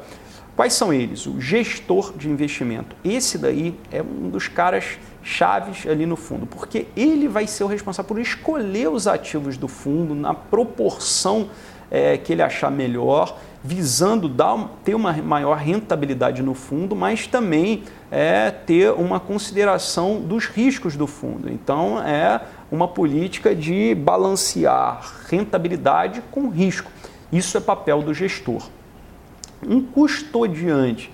Custodiante é aquela instituição financeira, e geralmente é um grande banco, que vai fazer a custódia, ou seja, a guarda dos ativos do fundo. Então, é, nesse caso, além da custódia, ele pode fazer uma liquidação financeira. Imagine que um, um cotista pediu resgate de uma cota de um fundo de investimento. Então, é, basicamente, o custodiante, aquele grande banco, vai fazer a liquidação financeira e física desses ativos, o que significa que depois de uma ordem do gestor do fundo para venda dos ativos, de um determinado uh, parcela dos ativos para pagar esse cotista, ele vai executar essa venda. É, a, a, partir dessa venda vai ter dinheiro ali em caixa do fundo, vai fazer o pagamento ali para esse é, cotista né, e é, vai transferir ali vai fazer com que a cota daquele fundo é, não tenha mais propriedade daquele cotista, né, que a gente chama de liquidação física. Então ele é responsável pelo guardar e, além disso, fazer a liquidação financeira e física dos ativos. Além desse é, do custodiante, temos a figura do distribuidor. O distribuidor das cotas é aquele responsável por fazer a venda dessas cotas. Né? Um fundo ele quer aumentar a, o seu número de investidores, né? aumentar o seu número de cotas ali, ele precisa vender essas cotas. Então, quem vai estar responsável pela venda será o distribuidor dessas cotas. Pode ser o próprio administrador do fundo ou pode ser um terceiro contratado pelo administrador para fazer esse serviço de distribuição das cotas. Além desses, é, desses, dessas entidades, nós temos também a figura do auditor independente. Né? É uma empresa lá independente que vai fazer a auditoria né, é, anual das contas e dos documentos desse fundo. Então, por exemplo, lá na, na lâmina desse fundo que está é, especificado a rentabilidade, a performance desse fundo no passado, é, já descontando as taxas, a gente vai observar ali que a auditoria vai ser feita ali pelo auditor independente. Isso vai gerar uma maior transparência ali é, do fundo para os investidores, uma maior confiabilidade na, no, no, nas informações que estão sendo prestadas por esse fundo e assim é, você vai ter uma confiabilidade maior no mercado, se aumenta é, a quantidade de investidores e o desenvolvimento desse mercado financeiro. Vamos ver como é que isso cai em prova. Né? É, há uma questão responsável pelo registro do fundo na CVM. Então, é o responsável é a letra B de bola, é o administrador, ele que vai fazer o registro do fundo na CVM, ok? Mais uma questão: quem pode fazer a gestão dos ativos da carteira de um fundo de investimento? Então, quem faz a gestão de um fundo de investimento é o gestor. A resposta é a letra A, sem dúvida nessa questão. Agora vamos falar sobre as vedações ao administrador e ao gestor é, em nome do fundo. Basicamente ali é, a gente observa né, que esses prestadores de serviços são proibidos de receber depósito em conta corrente, contrair ou efetuar empréstimos, exceto aqueles autorizados pela CVM, é, prestar fiança, aval ou aceite, vender cotas à prestação, prometer rendimento pré-determinado aos cotistas, isso é muito importante, né? A promessa de rendimento futuro é importante é proibido né, ali tanto a ser feita pelo administrador quanto ao gestor, realizar operações com ações fora do mercado organizado, utilizar recursos para pagamento de seguro quando aperta financeiras de cotistas. Então, por exemplo, usar recursos do, do cotista para pagar seguro contra as perdas financeiras é vedado, obviamente. É, praticar qualquer ato de liberalidade, ou seja, que, que não está prescrito como responsabilidade tanto do administrador e do gestor. As obrigações do administrador. É, vamos falar aqui, a gente falou do, das vedações, mas agora vamos falar das obrigações. Né? Manter documentação do fundo em ordem, solicitar, se for o caso, a admissão das cotas de fundo fechado, negociação em mercado organizado.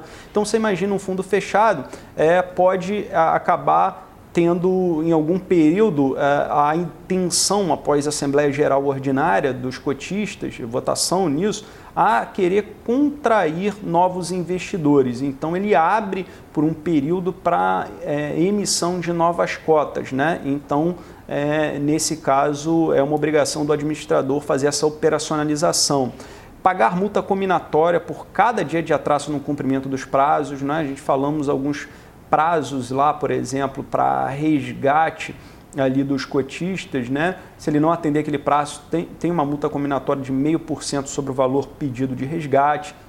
A elaboração e divulgação de informações aos cotistas e demonstrações contábeis, aquilo ali é feito pelo administrador do fundo, né? É, então, toda a transparência, principalmente a, a documentação, é, relatório de desempenho, extrato, isso tudo é, é, demonstração contábil, é feito pelo administrador.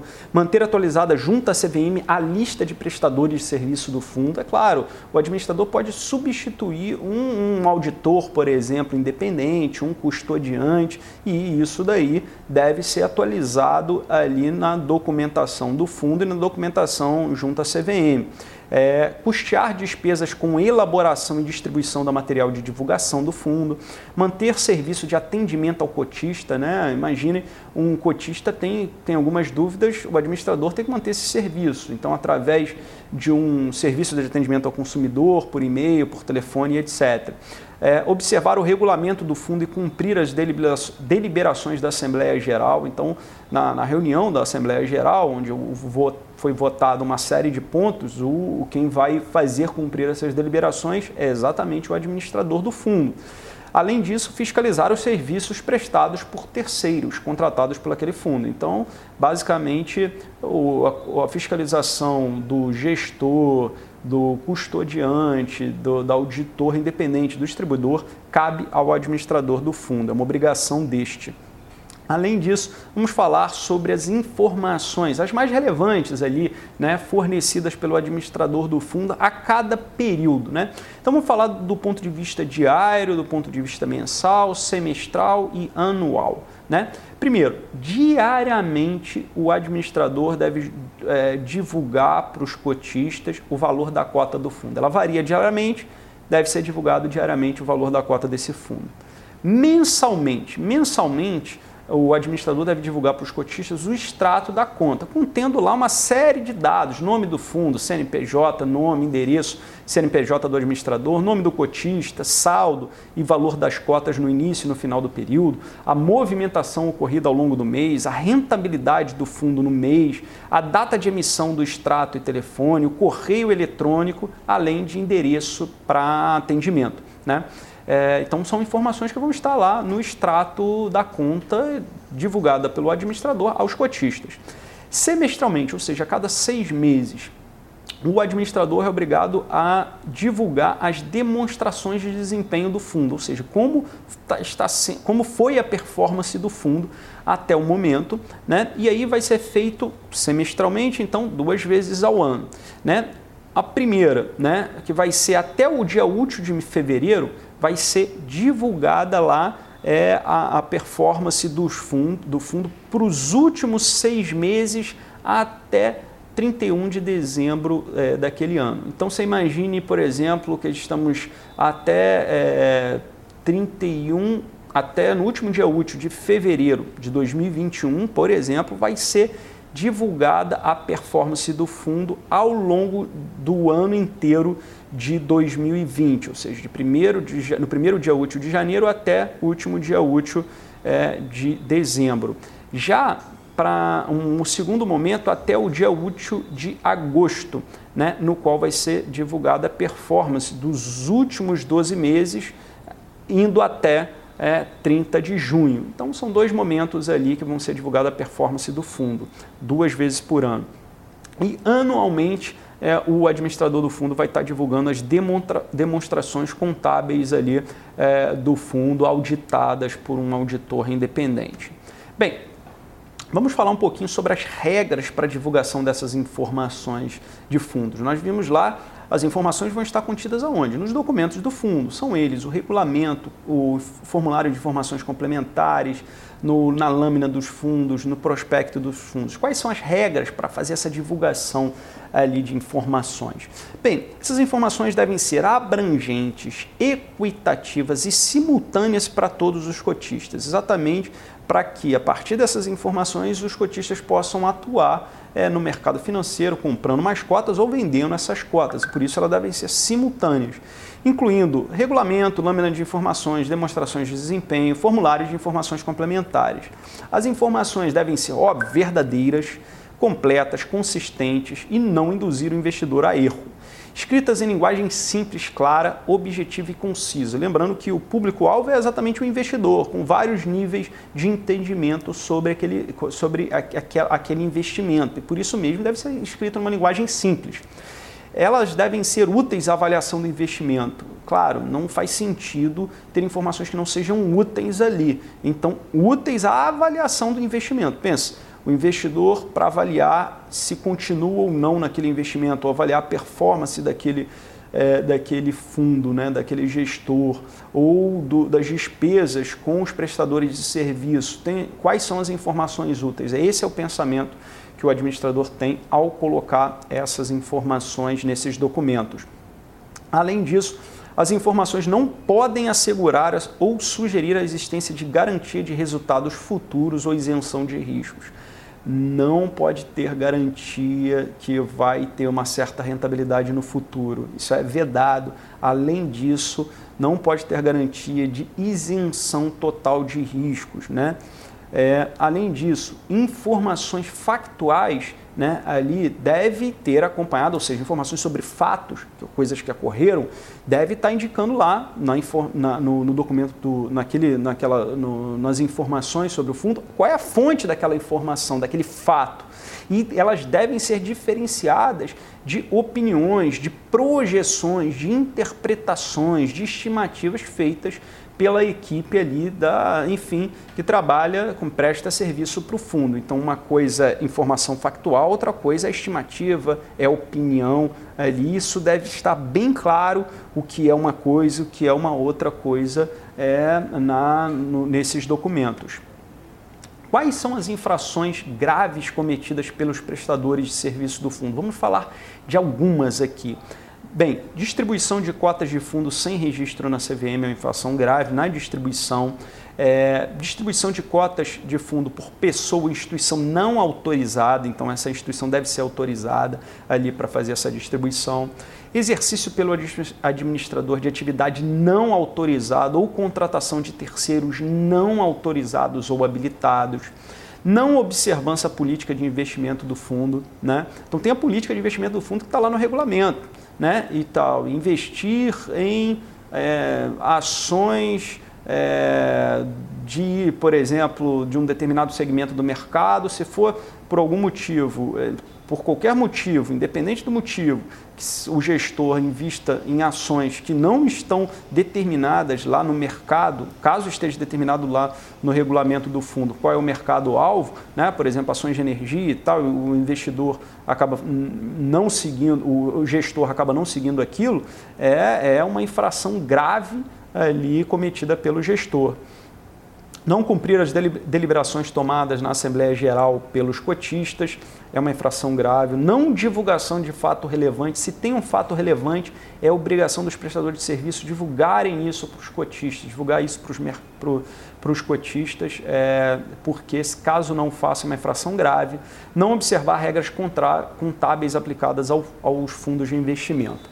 Bem, é, o administrador está sujeito ali a uma multa diária de 500 reais, ali, então diária de 500 reais, em virtude de não atendimento dos prazos para entrega de informações periódicas. Né? Então, tem prazos para entrega dessas informações que a gente falou, que nós falamos, e é, assim, não cumprindo, tem uma multa, cabe uma multa diária de 500 reais. É, vamos falar um pouquinho dos controles internos né, aí, necessários para a liquidez da carteira do fundo aberto. Né?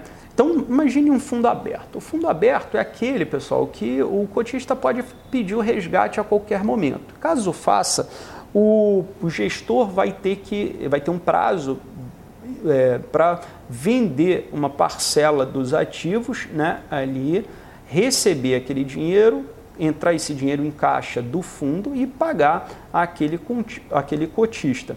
Né?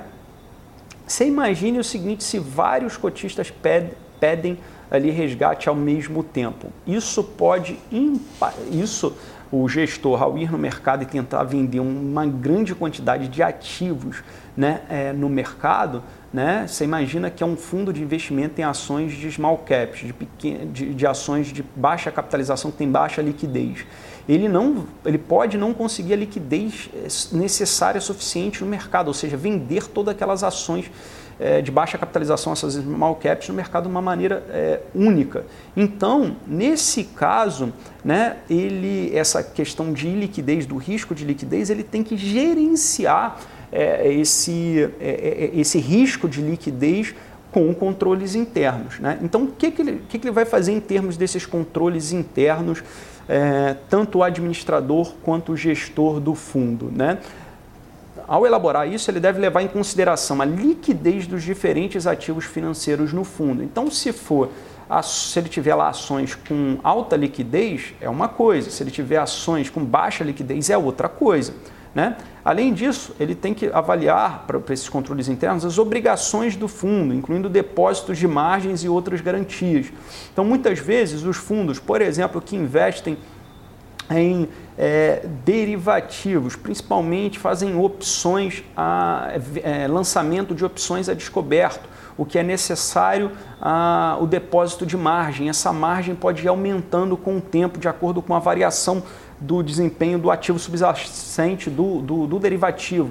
Isso pode fazer com que é, o, o aumente a obrigação é, de, de um depósito de margem, ou seja, aumente a chamada de margem, a chamada margin call, né, ali, né, é, então essa, é, esse, essa administração desse risco, né, deve ser feito por, por um controle interno do administrador e do gestor do fundo é, os prazos previstos no regulamento para pagamento dos pedidos de resgate. Uma coisa é se o, o, do pedido de resgate lá, o administrador e o gestor ter um período de cotização de D mais 30, 60, 90. Outra coisa é em D mais 1. Né? Então, deve levar isso em consideração nos controles internos. Outra coisa é os valores de resgate esperados em condições ordinárias. Deve-se esperar antes do pedido dos cotistas, através de, de, de, métodos estatísticos, né, de uma avaliação estatística, qual é a previsão de pedido de resgate pelos cotistas, né, com margens de erro ali, ou seja, com, com margens de segurança para que tenha é, que seja possível fazer a venda desses ativos é, no, em condições de mercado. É, além disso, deve levar em consideração o grau de dispersão da, da propriedade das cotas. Então, uma coisa é ter um fundo com cotas dispersas, ou, dispersas, ou seja, uma infinidade de cotistas, centenas de cotistas. Então, o risco de centenas de cotistas pedirem um resgate ao mesmo tempo é mais baixo, enquanto que um fundo que tenha poucos cotistas, imagine o seguinte: um cotista tenha 60% das cotas, se esse único cotista pedir o resgate das cotas, isso vai impactar bastante a liquidez do fundo, né? Então, isso deve ser levado em consideração em termos de controles internos realizados pelo administrador e gestor do fundo. Vamos ver como é que isso cai em prova. O responsável legal pelo fundo é o a resposta correta é o administrador, é aquele responsável legal pelo fundo. A taxa de administração de um fundo deve, a resposta correta é a letra A, remunerar o administrador e o eventual gestor.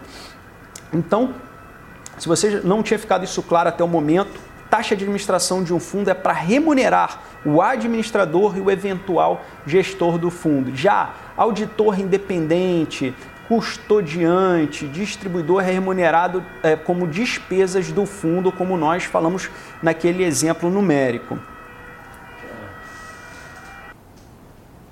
Vamos falar agora sobre a classificação dos fundos de investimentos em relação à composição da carteira. Classificação esta é obtida a partir da instrução CVM 555.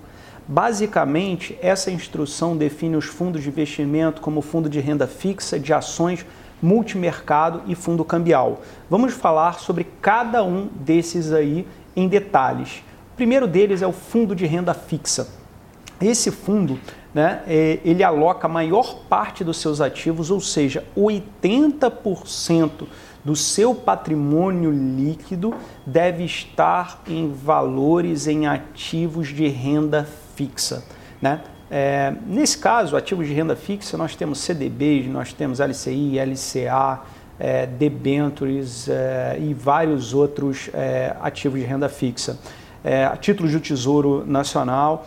É, nesse caso, os fundos de renda fixa podem utilizar derivativos apenas para proteção da, carreira, da carteira, para a rede. Isso porque derivativos podem ser usados de duas formas. Uma para proteção da carteira, exatamente tentar evitar oscilações do, do oscilações negativas nesse caso é, no valor é, da carteira, é, o que poderia impactar bastante o resultado. Você paga como se fosse um seguro. Essa é o chamado RED, utilização de derivativos para proteção, para RED. Né? Já o segundo utilização de derivativos seria para especulação, ou seja, para não proteção de uma determinada carteira, mas sim é, especulando sobre previsões futuras de preço, né, você se posicionar com esses derivativos para obter ganhos. Né? É, então, nesse caso dos fundos de renda fixa, a, utilização de derivativos para proteção é possível, já para especulação não é possível. A classificação da, da, CVM dos fundos de renda fixa se dá em fundos de curto prazo, fundos é, de dívida externa, fundos de renda fixa simples e fundos de renda fixa referenciado. Vamos detalhar um pouquinho cada um deles. Primeiro, fundo de renda fixa de curto prazo. Então, curto prazo significa vai ser um fundo de renda fixa, então, claro, vai ter que ter sempre 80% do seu patrimônio líquido em ativos de renda fixa, só que agora ele deve ser também de curto prazo, ou seja, o prazo médio dos ativos da carteira, médio, ou seja, uma média dos prazos deve ser de até 60 dias e nessa carteira, como a gente está falando de média, pode ter ativos com prazos maiores, outros com prazos menores, mas a média tem que dar 60 dias. Ativos com prazos maiores do que 60 dias não podem ultrapassar um prazo de 375 dias. Então não pode ter um vencimento com prazo superior a 375 dias. Prestem atenção nesse caso. É, a norma, da, a, a instrução 555 fala em investimentos, em fundos de investimento de renda fixa de curto prazo, adotando essa classifica, essa, essa métrica né, de prazo médio de 60 dias, nenhum ativo superando 375 dias. Já a Receita Federal, para fins de tributação, considera fundos de curto prazo aquele cujo cujo prazo médio da carteira é menor do que 365 dias. Então é como se fosse duas classificações diferentes, uma da CVM e outra da Receita Federal, porém a da CVM é para classificação como fundo de renda fixa de curto prazo, né? E as regras pertinentes a ela. Já a regra da Receita Federal é para fins de tributação. Então existe essa diferença aí de classificação em termos da metodologia de considerar o que é o não curto prazo. CVM, prazo médio 60 dias, que não pode ser superior a 60 dias. É, Receita Federal, prazo médio até 365 dias. É, um outro fundo de renda fixa é o fundo de renda fixa de dívida externa. É aquela que investe, de novo, 80, no mínimo 80% do seu patrimônio, em, é, patrimônio líquido em ativos, só que esses ativos são títulos públicos federais aqui do Brasil, só que emitidos não em território nacional, mas no exterior. Né? E são emitidos no exterior e negociados no exterior. Então é possível que fundos aqui comprem esses títulos públicos, mas que são emitidos e negociados no exterior. É chamado de título, fundos de investimento de renda fixa de dívida externa, dívida externa do, do Estado brasileiro. Né? Um outro tipo de fundo de investimento de renda fixa é aquele simples. Como o próprio nome já diz, se ele é simples, né, ele, tem que, ele tem que investir no mínimo 95% do seu patrimônio em títulos públicos federais, com baixo risco de mercado, com baixo risco de crédito, né? ou títulos cujo emissor tem a mesma ou melhor classificação de risco da que o do governo federal. Então, esse simples investe em ativos de menor risco, títulos públicos federais ou títulos de, de renda fixa, por exemplo, debêntures emitidas por empresas né, ali que tem uma classificação de risco, papéis as debêntures, a gente já falou que tem classificação de riscos dada por agências de rating, né? de acordo com o emissor, com a empresa, de acordo com o grau de senioridade, sêniores ou subordinadas. Né? É, então, essa classificação de risco deve ser maior ou igual ao do governo federal para que um fundo de renda fixa simples possa investir. Ele tem que investir no mínimo 95% do seu patrimônio nesses ativos mais simples. E aí, quando, como, é, como o risco é menor, né, é, não é necessário o investidor preencher né, o análise do perfil do investidor e nem assinar um termo de adesão. Por quê? É, normalmente nos fundos, é, basicamente é, se estabelece se o, o investidor ali preenche essa análise do perfil do investidor exatamente para chegar a partir de uma série de perguntas e com as respostas desse chegar ao perfil desse investidor, verificar se ele tem um perfil de investimento é, conservador, moderado ou arrojado, né? Como o fundo de renda fixa simples ele tem é, um, um perfil de risco baixo, para todos os perfis de investidor, seja ele moderado, é, conservador moderado, conservador arrojado, vai atender. Então, por isso, não faz sentido a aplicação da análise do perfil do investidor, né? e nem do termo de adesão, né? que ele tem que assinar falando que, que ele está de acordo com aquilo, porque é um, é um risco muito baixo. Né? Além disso, esse fundo de investimento de renda fixa simples, ele deve ser constituído obrigatoriamente na forma de condomínio aberto, ou seja, deve ser um fundo aberto, ou seja, permitir ali é, que novos cotistas entrem, mas principalmente novos cotistas saiam a qualquer momento vendendo as suas cotas né, diretamente é, ali para o gestor do fundo que vai fazer o resgate. O que é vedado sobre esses fundos? A cobrança de taxa de performance, como eles têm uma administração, uma gestão bem simples, é vedado ali, obviamente, taxa de performance, né? É, o investimento no exterior, né? então não pode se investir em ativos do exterior. A concentração em créditos privados, então não pode ter uma grande quantidade desses títulos ali, mesmo com um rating, um bom rating né? ali, em créditos privados e é, é vedado também a transformar esse fundo aberto em fundo fechado. Além disso, né, um, vamos falar agora de um outro fundo né, de renda fixa também, que é o fundo de renda fixa referenciado. Esse fundo ele tem que investir no mínimo 95% do seu patrimônio em ativos, né, cujo índice de referência desses ativos seja o mesmo índice de referência usado lá no nome do fundo. Exemplo: fundo de renda fixa é DI, ele vai ter que investir 95% do patrimônio em ativos que estão referenciados ao DI. Por exemplo, um CDB pós-fixado ali, ele está referenciado ao DI. Uma LCA, uma LCI pós-fixada, ele está referenciado ao DI. Um, um, Tesouro Selic, ele está fixado ao, ao, ao. Né? Então, basicamente, um, um fundo de investimento de renda fixa referenciado tem que investir títulos em valores monetários, em títulos referenciados ao, ao nome do fundo, DI nesse caso, nesse exemplo. Ele deve ter ao menos 80% em títulos de dívida pública federal ou ativos de renda fixa de baixo risco, né? do referenciado esse outro critério. Né?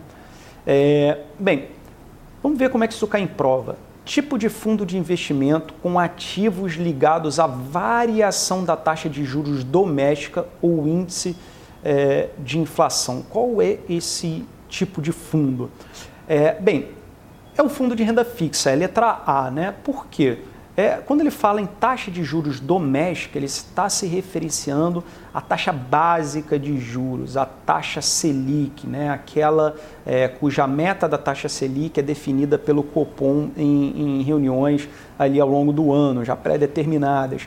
Né? É, então, aqueles ativos que é, são referenciados, ou seja, cuja performance depende dessa taxa de juros domésticos, a taxa Selic, é, são ativos que estão nos fundos de renda fixa. Além disso, ativos é, ligados a índice de inflação. Por exemplo, o Tesouro IPCA+, é aquele é o Tesouro Título Público Federal que é dado, é, tem uma, um mecanismo de rentabilidade dado pelo IPCA, que é um índice de inflação, mais um determinado spread, mais um determinado valor fixo né, ali. Então, títulos que, que estão, é, fundos que têm ativos é, cuja referência, cuja rentabilidade depende ou dessa taxa Selic, taxa doméstica, ou índice de inflação, por exemplo, IPCA, são os fundos de renda fixa, letra A.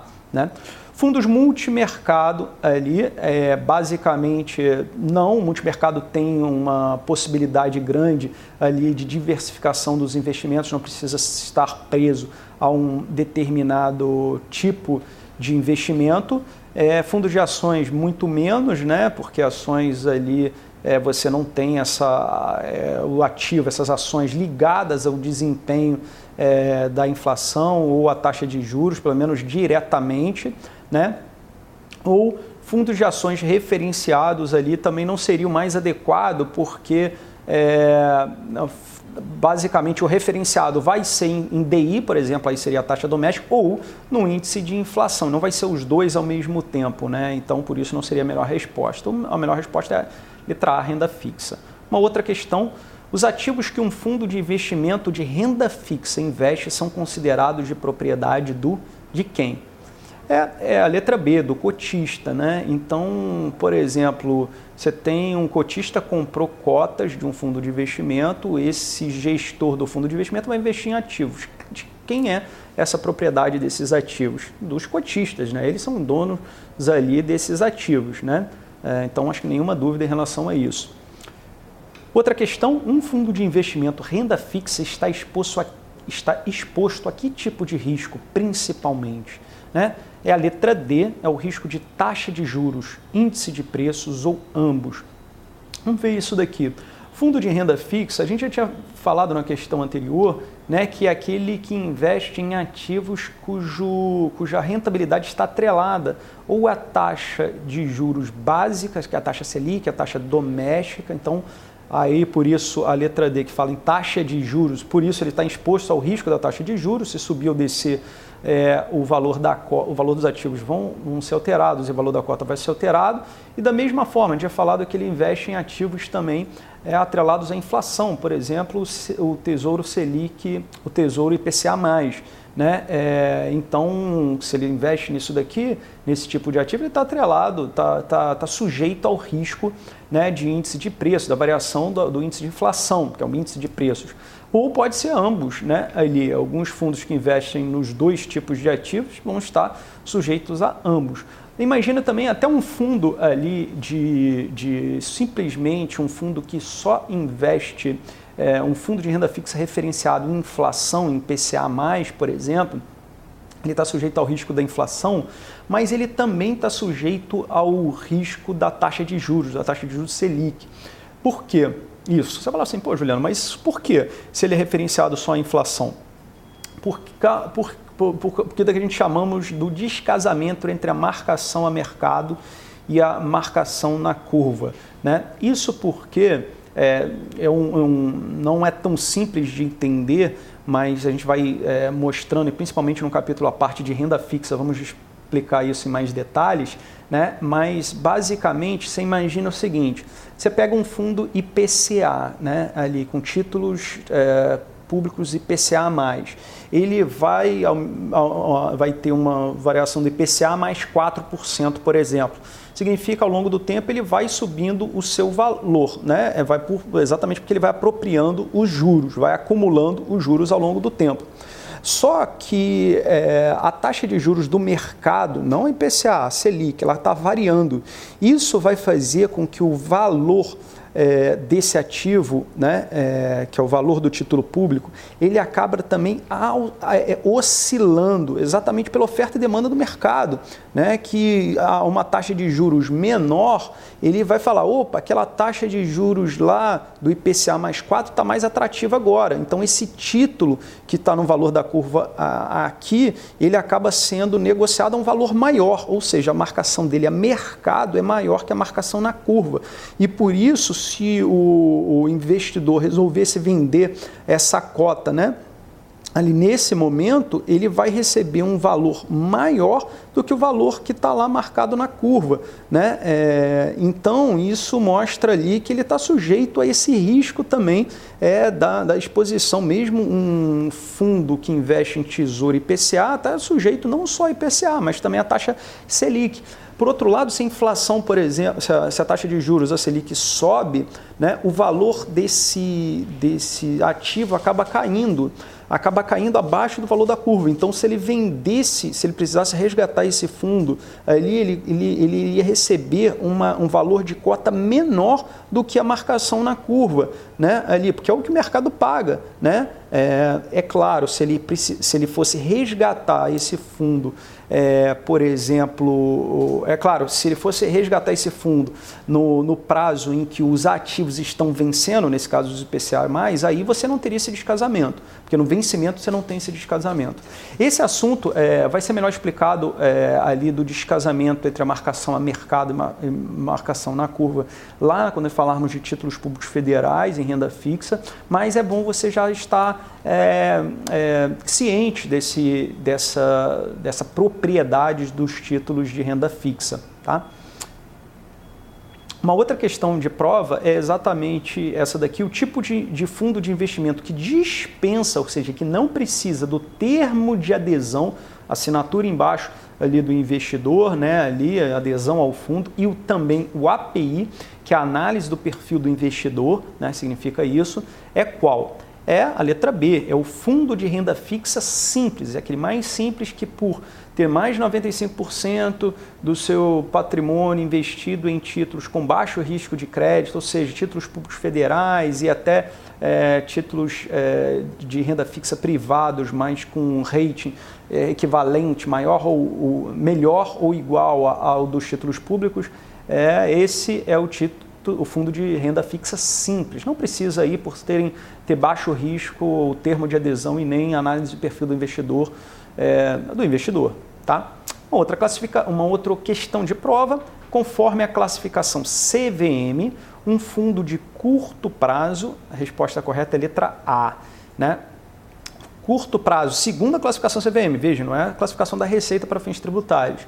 Segunda classificação CVM, um fundo de curto prazo deve ter a resposta correta é a letra A. Deve ter um prazo médio da carteira de até 60 dias, né, ali, e prazo máximo de cada um dos ativos, dos ativos ali, de até 375 dias. Né? Dá para entender ali que é, se um ativo, um ou outro ativo tiver um prazo de 375 dias, mas você tem um monte de ativo ali naquele fundo, ainda fazendo a média, você pode chegar a um prazo médio de, de até 60 dias. Tá? Então, essa é a resposta correta da letra A. Uma outra questão de prova: em um fundo de renda fixa onde ocorre um alto volume de resgates, o gestor deve. resposta correta é a letra C de casa. Né, ali. Se está ocorrendo um alto volume de resgates ali, o que, que o gestor precisa fazer? Ele precisa transformar os ativos né, em dinheiro para pagar esses cotistas que estão pedindo os resgates dessas cotas. Então, é a letra C. Ele precisa vender ativos para honrar, ou seja, para pagar esses resgates. A letra A, comprar títulos. Não, ele, esse momento ele precisa transformar títulos em dinheiro. Então ele não pode comprar títulos. A letra B, esse mesmo título, está falando comprar ativos. Também não. E a letra D, fechar o fundo para novos aportes. Não, é, claro que não, ele precisa pagar alguns resgates de, desse alto volume de, de, de, é, de cotistas que estão resgatando, porém não precisa fechar o fundo ali para novos aportes. Tá? É, uma outra questão, um fundo referenciado, fundo de renda fixa referenciável, deve ter, no mínimo, a seguinte porcentagem, a seguinte percentual em títulos públicos federais ou ativos de baixo risco de crédito. Então, a resposta correta é a letra B. O referenciado 80% em títulos públicos federais ou ativos de baixo risco de crédito. Então vocês já viram por essas questões de prova que esse percentual de fundos, né, ali, apesar de você ter que memorizar, é cobrado de forma recorrente nas provas. Então se atente para isso. E aí uma sugestão é vai estudando e depois vai anotando né? E é, basicamente depois você reveja, perto, mais perto da prova, reveja as suas anotações ali, principalmente desses percentuais, porque tem que estar tá fresco, tem que estar tá vivo na sua memória, né? Ali, ou senão você faz uma revisão específica ali numa velocidade mais rápida, né? No seu vídeo ali para verificar é, de novo esses percentuais. Mas isso você tem que saber ali perto é, para sair bem na prova. Bem, mais uma questão de prova sobre o limite de concentração em fundos de investimento para ativos de um mesmo emissor presente na carteira. Esse limite para emissores financeiros e não financeiros é de, respectivamente. Né? A resposta correta é a letra D, 20 e 10%. Vamos explicar isso em mais detalhes. Né? Fundos de investimento ele investem em ativos, em diversos ativos. É, a instrução 555 fala que determina que é, tenha uma concentração máxima por emissor. No caso, se o emissor for um emissor financeiro, exemplo, um banco emitindo um CDB, esse, é, essa concentração não pode passar de 20% de um CDB de um mesmo banco, de um mesmo emissor financeiro. Se for um emissor não financeiro, por exemplo, uma debenture de uma determinada empresa, a concentração desses ativos não pode passar de 10% de uma debenture emitida por uma mesma empresa. Você pode ter até 30, 40, 50%, 30% em debêntures, desde que no máximo 10% seja de um mesmo emissor. Né? Ali não pode ultrapassar 10% de um mesmo emissor. Entendido? Então, esses limites de concentração são importantes. Agora vamos falar sobre o fundo de investimento em ações. E como o próprio nome já diz, esse fundo vai investir em ações e, coisa, e coisas do gênero. Por exemplo, é, vai investir em ações no mercado organizado, ou seja, no mercado de bolsa e mercado de balcão organizado, bônus ou recibos de subscrição, nós já falamos sobre eles, cotas de fundos de investimento em ações, né? Ou até em BDRs né, é, de nível 2 ou 3. O que, é que são esses BDRs? A gente já falamos aqui anteriormente, são, são os Brazilian Depository Receives, basicamente são ações de empresas estrangeiras que estão custodiadas lá no exterior, é, custodiadas em bancos no exterior, mas que emitiram recibos que são negociados aqui no Brasil em relação a essa custódia dessas ações. Então é como se você estivesse investindo em ações estrangeiras, né, ali. Então, o fundo de investimento de ações, guarde isso, ele deve ter no mínimo 67% do seu patrimônio líquido investido nesses tipos de, de, de ativos né, de valores imobiliários. São as ações, é, bônus ou recibos de subscrição, cotas de fundos de ações ou BDRs. Lembrando aqui que os fundos de ações não estão sujeitos aos limites de concentração por emissor, que falamos agora há pouco, né? Aquele, é, a questão do limite de concentração por emissor de 20% no máximo se for emissor instituição financeira e de 10% se for instituição não financeira, desde que isso conste no regulamento e que o termo de adesão alerte sobre a concentração em poucos emissores e mostre os riscos daí decorrentes. Né? Então, resumindo, essa questão do, do limite de concentração por emissor não vale para os FIAs, para os fundos de investimento em ações, são ditos assim, se isso constar no regulamento do fundo. Né? É, os os recursos excedentes da carteira, então a gente disse, ó, no mínimo 67% tem que estar em ações e coisas do gênero. Porém, e os outros 33%, né, ali? Ah, bem, aí pode ser aplicado, ser investidos em outros ativos ali, desde que observe esse limite de concentração ali. Bem, vamos ver como é que isso cai em prova. O percentual mínimo que deve ser aplicado em ações, bônus ou recibos de subscrição e certificados de depósitos de ações cotas de fundos de ações, são cotas de, de FIAs, né? e cotas de fundos de índice de ações negociadas. Esses são os ETFs, né? ali, cotas de fundos de índice de ações, fundos passivos do tipo ETF. E em BDRs nível 2 e 3, para que o fundo seja classificado como fundo de ações, é, guarde esse número, 67%. Hum, Isso tem que estar bem guardado na sua memória. A resposta é a letra A. É, uma outra questão aqui de prova: um determinado fundo de investimentos possui a sua composição de carteira conforme abaixo. Ele tem 75% em ativos de renda variável, 25% em ativos de renda fixa e até 40% em derivativos futuros da Bolsa de Valores. Esse fundo, bem, a gente observa primeiro em relação a essa composição: 75 mais 25, 90, mais 40 do patrimônio líquido, isso está dando 130%. Então, 130% do patrimônio líquido. O que, é isso? Como é que um fundo pode ter 130% do patrimônio líquido? Porque ele está alavancado, né? ou seja, ele pegou dinheiro emprestado né, e investiu em ativos é, com valor, enfim, formando um, um, um investiu em ativos tendo valor total maior do que o patrimônio líquido do fundo, né, ali.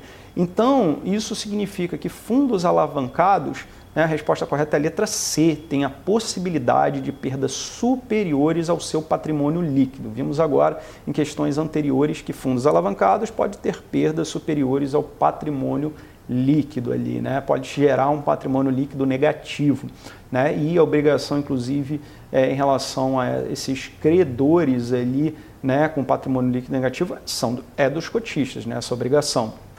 Analisar as outras alternativas. A letra A deve ser indicado para investidor que busca baixo risco? Não. Fundo alavancado e que investe em derivativos são dois fatores de risco é, consideráveis. Né? É para investidor agressivo, não investidor que busca baixo, baixo risco, né? que são, é um tipo de investidor é, conservador. Letra B, deve ser indicado para investidor que busca um fundo de renda fixa? Não, quem busca um fundo de renda fixa deve investir no fundo disso. Isso aí é um tipo de fundo, basicamente pela composição no mínimo 67% em renda variável, é um fundo de ações ou um fundo de multimercado. Poderia se considerar assim como se ele tivesse no regulamento dele maiores liberdades né, ali. Então não é o cara que está procurando renda fixa. Né? Letra C, tem possibilidade de ter perdas superiores ao seu patrimônio líquido? Aí já falou que a resposta é correta. Letra D, é um fundo de renda fixa simples. Não, fundo de renda fixa simples, a gente já vimos, deve ter ali 95% do seu, seu patrimônio em ativos de renda fixa e com alta com baixo risco de crédito. Né? E não é o caso, porque isso aqui só tem 25% em renda fixa.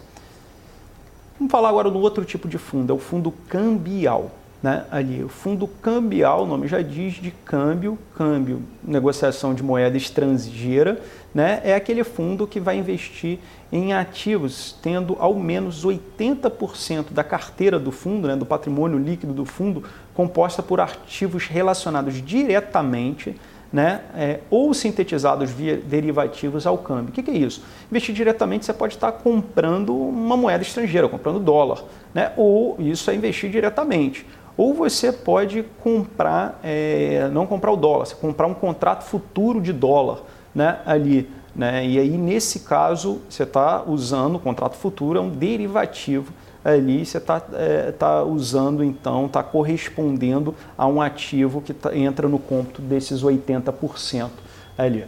Então, o fundo cambial é isso, 80% em ativos é, relacionados diretamente ou via derivativos ao câmbio. Né? Nesse caso, o principal fator de risco de um fundo cambial é, obviamente, o, a variação do preço da moeda estrangeira, esse é um, e outro, tem um outro fator de risco, que é o cupom cambial. O que é esse tal de cupom cambial? Né? Ele considera né, é, a vari... um investidor estrangeiro, por exemplo, que tem, lá, que, que tem seu patrimônio em dólar, investindo esse patrimônio aqui no Brasil e sendo remunerado a, a taxa DI, a taxa Selic. Né? Então, cupom cambial vai ser a diferença entre a variação cambial e a variação da taxa Selic. Então, você imagina o seguinte: ele investiu aqui no Brasil, a taxa Selic foi de 10%. A variação do dólar, né, ali o dólar se desvalor, o real se desvalorizou é, 5%. Então, fazendo uma conta é, mais simples, mais aproximada, a gente observa que ele ganhou 10% com a Selic, porém é, ele acabou perdendo com a desvalorização do real frente ao dólar. Lembrando que ele tinha colocado, ele converteu primeiramente dólar em real para fazer o investimento aqui, foi de 5%. 10 menos 5 é uma conta aproximada essa daqui, porque o certo seria a divisão ali daria 5%, ou seja, o resultado final dele foi de 5%. Esse 5% é o cupom cambial, ok? Então, o fundo cambial está sujeito à variação ou desvalorização de uma moeda estrangeira, né? E também sujeito à variação do cupom cambial.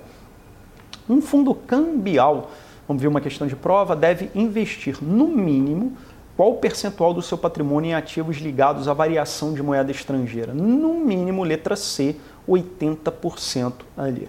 É, a gente observa, de novo, que esse percentual, os percentuais são importantes, acabam é, de forma rotineira caindo em prova, então atente para isso. Mas uma questão, um determinado investidor que busque proteção contra variação cambial deveria investir em. A letra correta é a letra C, um fundo cambial. Por quê? Você imagina o seguinte: o investidor, imagina que ele tem uma empresa que ele fez um contrato é, de compra de uma máquina, comprou aquela máquina e está pagando em prestações aquela máquina importada em dólar. Né? Vamos supor esse exemplo. Então ele tem um risco, pela atividade dele lá, de um, do, do, que? do dólar se valorizar né? ali. Então o que, que ele pode fazer para se proteger contra essa variação cambial do dólar se valorizar?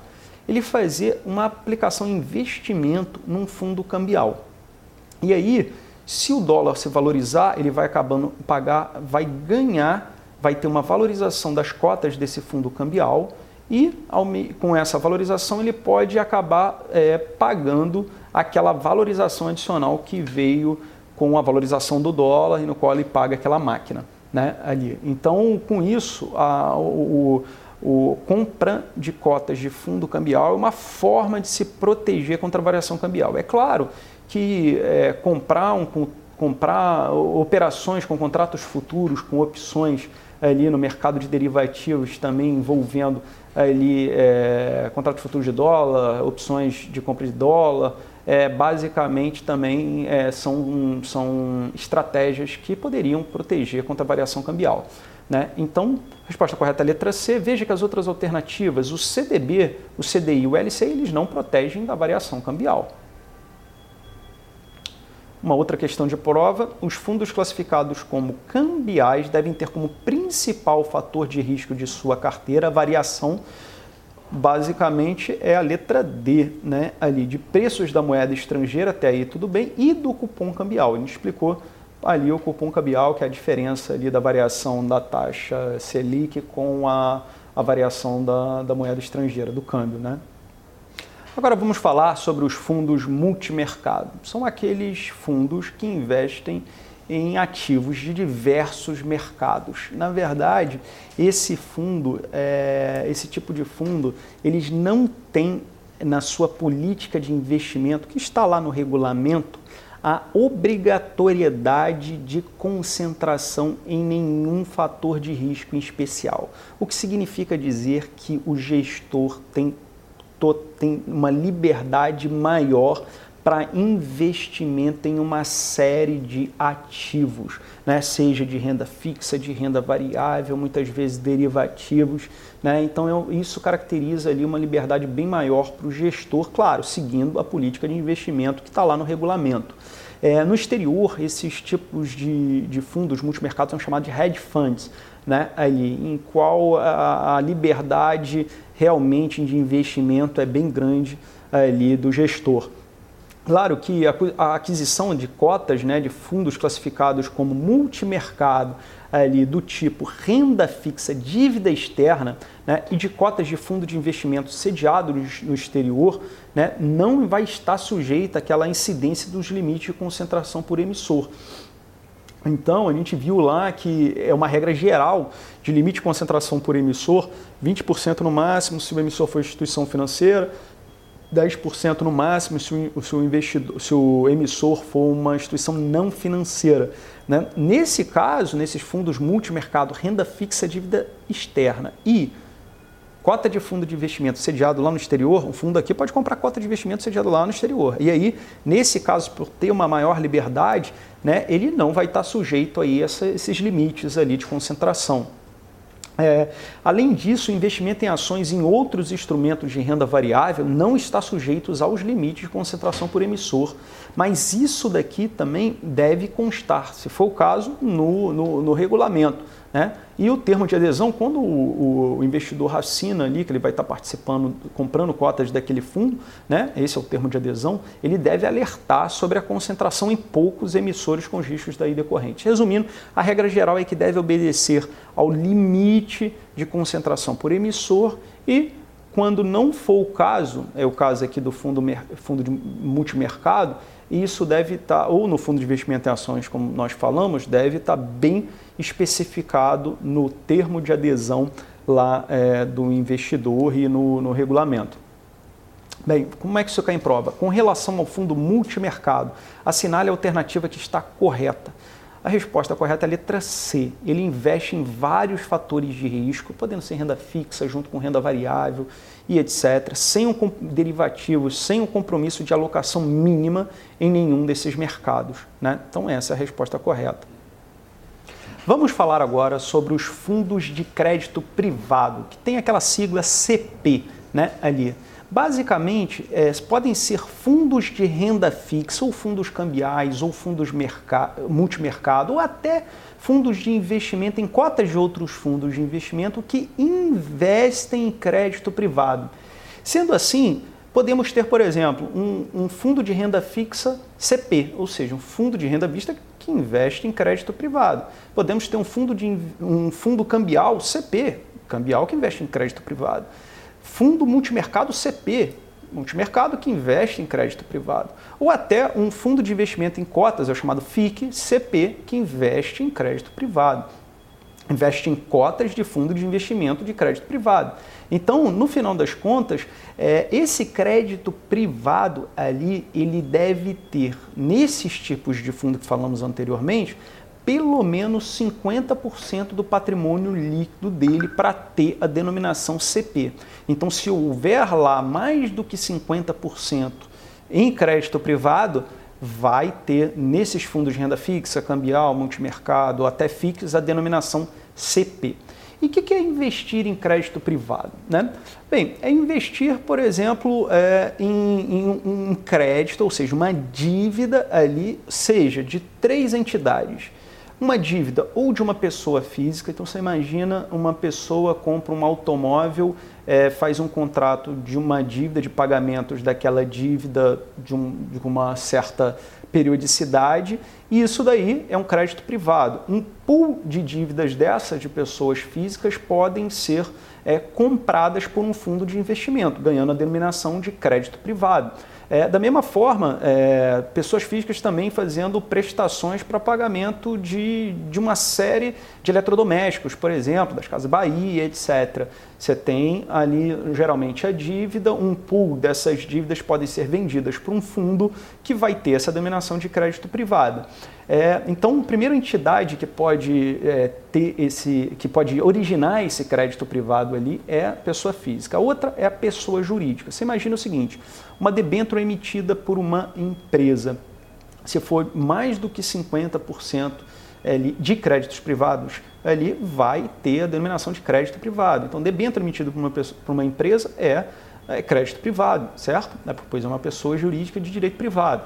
É, um terceiro ente que pode emitir esse crédito privado são a, as, os emissores públicos, mas aqui diferentes da União Federal. Então, como, por exemplo, empresas estatais ou sociedades de economia mista. Então você imagina, por exemplo, é, uma debênture emitida pelo Banco do Brasil ou pela Caixa, desculpa, um, um, um, título de crédito né, emitido pelo Banco do Brasil ou pela Caixa Econômica Federal ou até uma debênture emitida pela Sociedade de Economia Mista, no caso da Petrobras, por exemplo.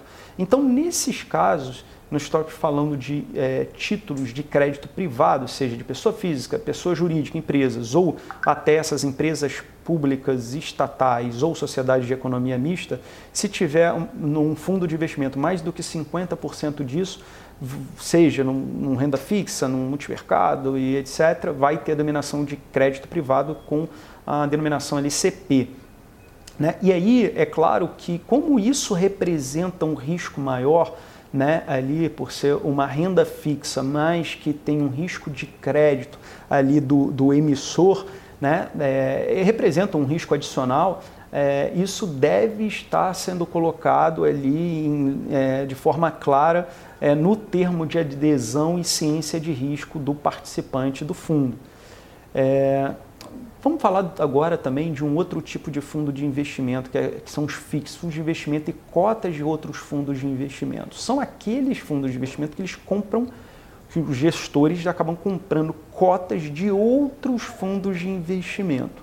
E aí, para ter a dominação de FIC, né, é, ele deve investir no mínimo 95% do patrimônio líquido comprando cotas de fundos de investimento de uma mesma classe. Então, a gente vai ter então ali um, um, um FIC-FIA, que é um fundo de investimento em cotas, que compra cotas, de um FIA, que é um fundo de investimento em ações. Né? Você tem, então, você sabe que 95% do patrimônio dele vai estar comprando cotas de vários outros fundos de investimento em ações, 95% no mínimo. Você tem um FIC RE de renda fixa, você compra cotas de fundos de investimento de renda fixa. Né? Então, e assim você pode ter uh, várias possibilidades para os FICs. Né? É... O, a questão é que, por exemplo, esses FICs, FIA, FIC, renda fixa, tem que investir naquela 95% do patrimônio naquela classe. Já os FICs de fundo de investimento multimercado, quando você tem fundos de investimento multimercado, como ele tem aquela liberdade maior, aí para o multimercado é uma liberdade maior e aí é, não tem essa necessidade é, de investimento de FICs numa mesma classe. Pode diversificar. Um multimercado pode investir esses 95% do patrimônio em cotas tanto de renda fixa quanto de renda como de ações, por exemplo. Né? É, e os 5% restantes do patrimônio líquido? Veja, é no mínimo, você pode ter 100% do fundo ali. Só que se ele usa o mínimo, que é de 95%, o 5% restante ali deve estar geralmente em títulos é, de baixo risco de crédito. E aí são depósitos à vista, títulos públicos federais, é, cotas de fundo de, de investimento de renda fixa de curto prazo, é, de renda fixa referenciado ou simples, enfim, são, aí esse 5% é para dar liquidez ao fundo, ou seja, por exemplo, uma resgate naquele controle interno do gestor e do administrador para a liquidez do fundo, ele coloca esse 5% em investimentos que têm alta liquidez, que diante de um resgate ele consiga é, é, vender aquela, aqueles ativos, aqueles 5%, aqui uma parcela daqueles 5% e pagar o resgate de, de alguns cotistas. Né? Fundos de investimento em cotas. Vamos ver como é que isso cai é, em prova. Esse fundo de investimento em cotas, a resposta correta é a letra D de dado, deve manter pelo menos, ou seja, no mínimo, 95% do seu PL, do seu patrimônio líquido investido em outros fundos. Lembre desse percentual, isso que é importante, certo? A letra A. Nunca podem comprar cotas de fundos de investimento de outras instituições. Esse nunca já é pesado, né? Não, claro que pode comprar cotas de fundos de investimento de outras instituições. A letra B. São fundos exclusivos para investidores qualificados? Não. Os FICs podem ser comprados por investidores não qualificados, ok? É, tem uma taxa, letra C, tem uma taxa de administração sempre superior à dos demais fundos. É comum que os FICs tenham uma, um, uma taxa de administração um pouco maior do que os outros fundos. É comum, mas isso não é sempre. E por isso que essa resposta está errada, porque não é sempre. Pensa por quê? Né? Claro, se um, um FIC né, é, compra cotas de um, um, outro de um FIA, ele vai estar tá pagando a taxa de administração daquele FIA, porque ele tem cotas daquele FIA. Então, só que aí, além de pagar as taxas de administração daquele FIA, ele também tem um gestor, esse FIC tem um gestor, então vai ter que pagar também a taxa de administração desse gestor. Então, a taxa de administração dos FICs, sim, vai ser composta pela taxa de administração do fundo que ele está comprando as cotas, mais uma outra parcela. Então, a tendência dele é que tenha uma cota, uma, uma taxa de administração um pouco maior, mas é claro que isso não é sempre. Mais uma questão sobre fundos, assinale a alternativa correta. Né? Ali. É, a resposta correta é a letra D de dado. Um fundo de ações pode comprar cotas de outros fundos. Sim, nós temos ali né, o FIA. O FIA pode investir em ações, recibos é, de, de, é, notas, recibos de subscrição de ações, pode investir em BDRs e pode investir também em cotas de fundos de investimentos, cotas de outros fundos, de ações, né? Ali. Então, fundo de ações pode comprar cotas de outros fundos, desde que sejam fundos de ações. Pode sim, naqueles 67% que falamos anteriormente. A letra A, um fundo de renda fixa não pode comprar ativos no exterior. Não. Tem a classificação lá de fundo de renda fixa, dívida externa, que ele compra exatamente títulos públicos federais aqui do Brasil emitidos lá no exterior, né? é a letra B. Fundo fechado permite resgate a qualquer momento? Está errado. Né? O fundo fechado, resgate somente lá é, no, na liquidação do fundo. Né? É, fundo aberto, que é resgate a qualquer momento. Letra C. Fundo exclusivo é aquele que investe em um determinado setor, como energia elétrica. Não, fundo exclusivo, exclusivo é exclusivo de um participante, ou seja, só tem um participante, ou seja, todas as cotas é de um único participante. Bem, agora vamos falar de um assunto que cai bastante em prova, é a tributação né, de imposto de renda, tributação de IOF dos fundos de investimento. Né? Isso se refere à relação a essa tributação de imposto de renda, a instrução normativa da Receita Federal, lá número 1585. Então, guarde bem esses percentuais. Para fundo de ações, ali, é, o imposto de renda é de 15% né, ali. É, a gente viu lá que ações, investir em ações diretamente, se você investe em day trade, compra e venda no mesmo dia, 20%, ok? Independente disso. Se for em ações diretamente, é 15%, não day trade. Mas se você, é, claro, os rendimentos né, sobre essas ações.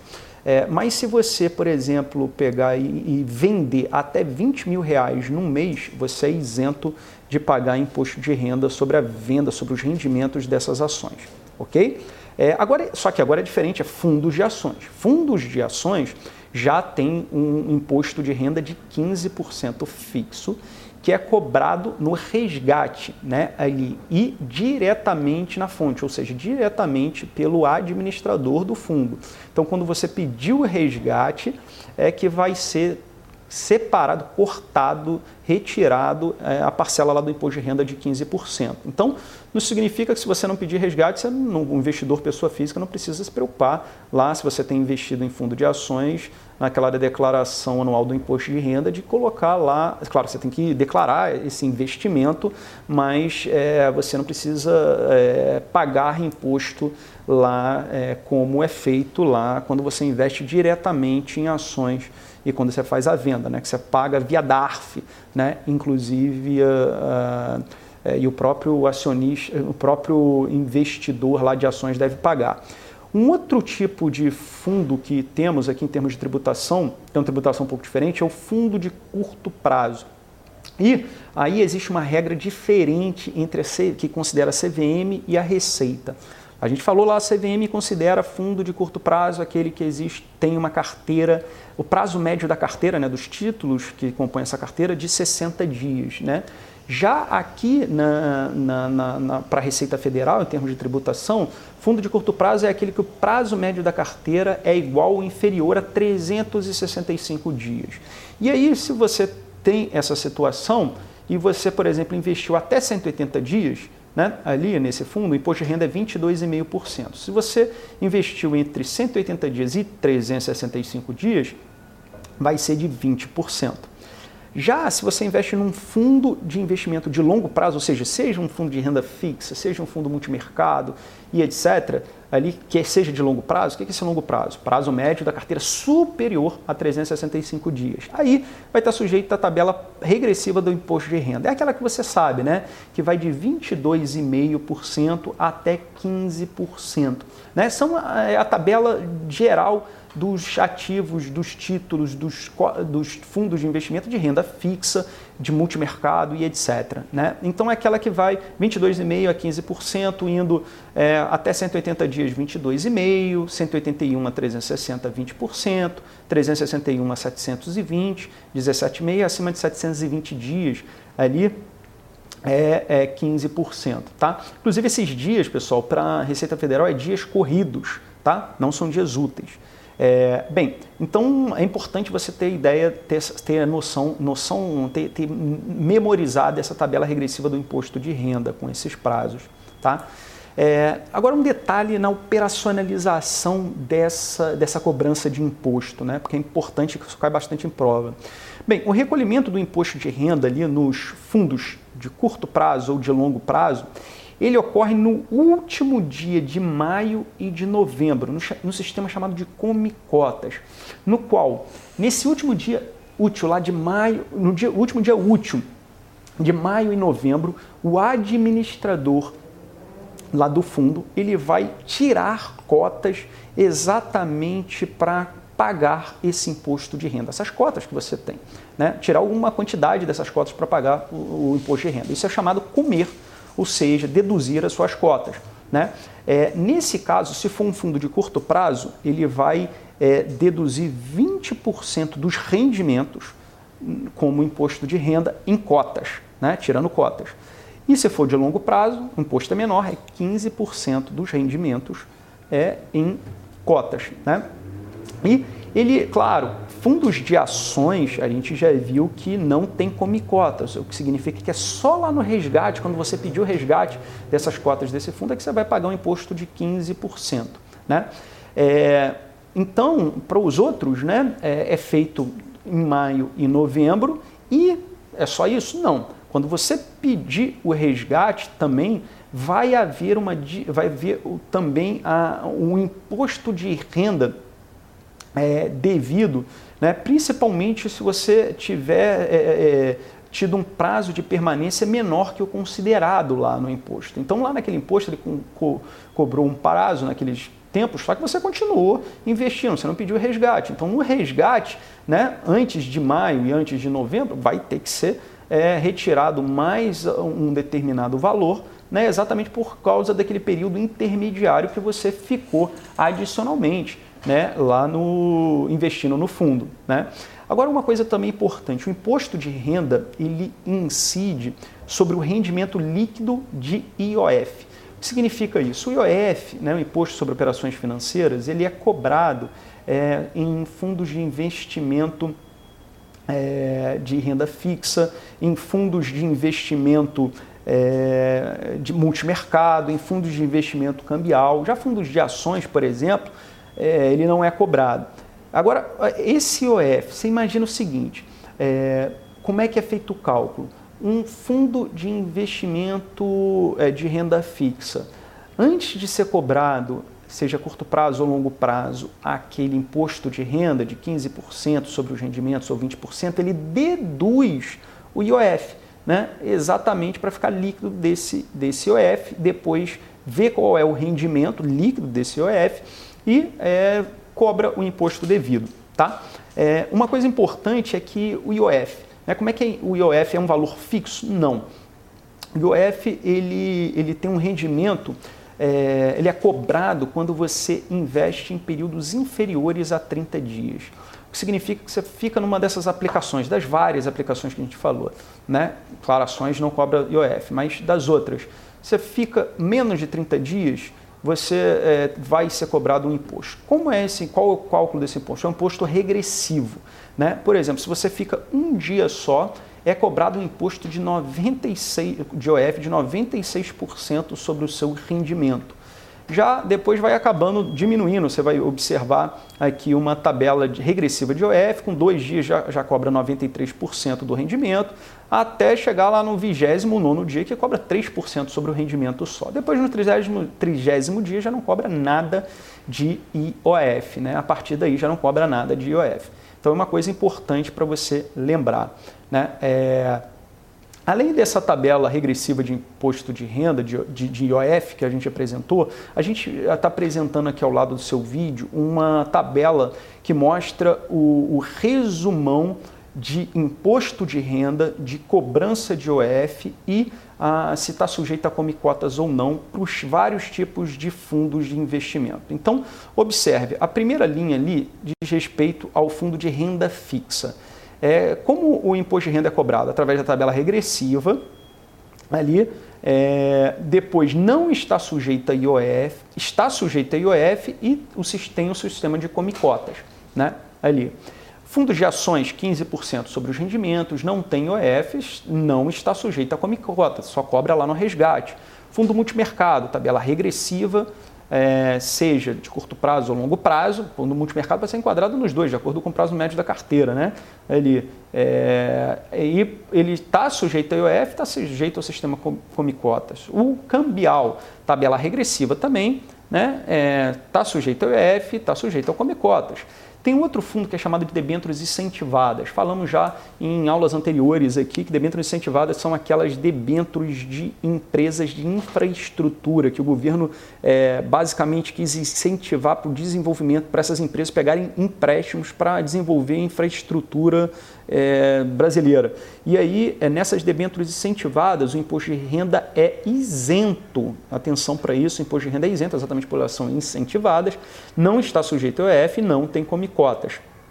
É, obviamente né? não tem come cotas porque não tem imposto de renda. É, o, o, além disso, um fundo de investimento previdenciário ali, né? que investe em recursos de previdência, ali é, ele está sujeito a imposto de renda, sim, através de uma tabela regressiva, que vai regredindo uma tabela progressiva. E aí o, o contratante do plano, ele escolhe isso no momento que está fazendo a, a contratação do plano, se ele quer uma tabela regressiva de imposto de renda ou uma tabela progressiva do imposto de renda. Ele não está sujeito a IOF e também não está sujeito ao sistema de come cotas. Né? Então, de novo, vai ser é, cobrado esse imposto de renda ali no, no resgate desse fundo previdenciário. Como é que essa questão cai em prova?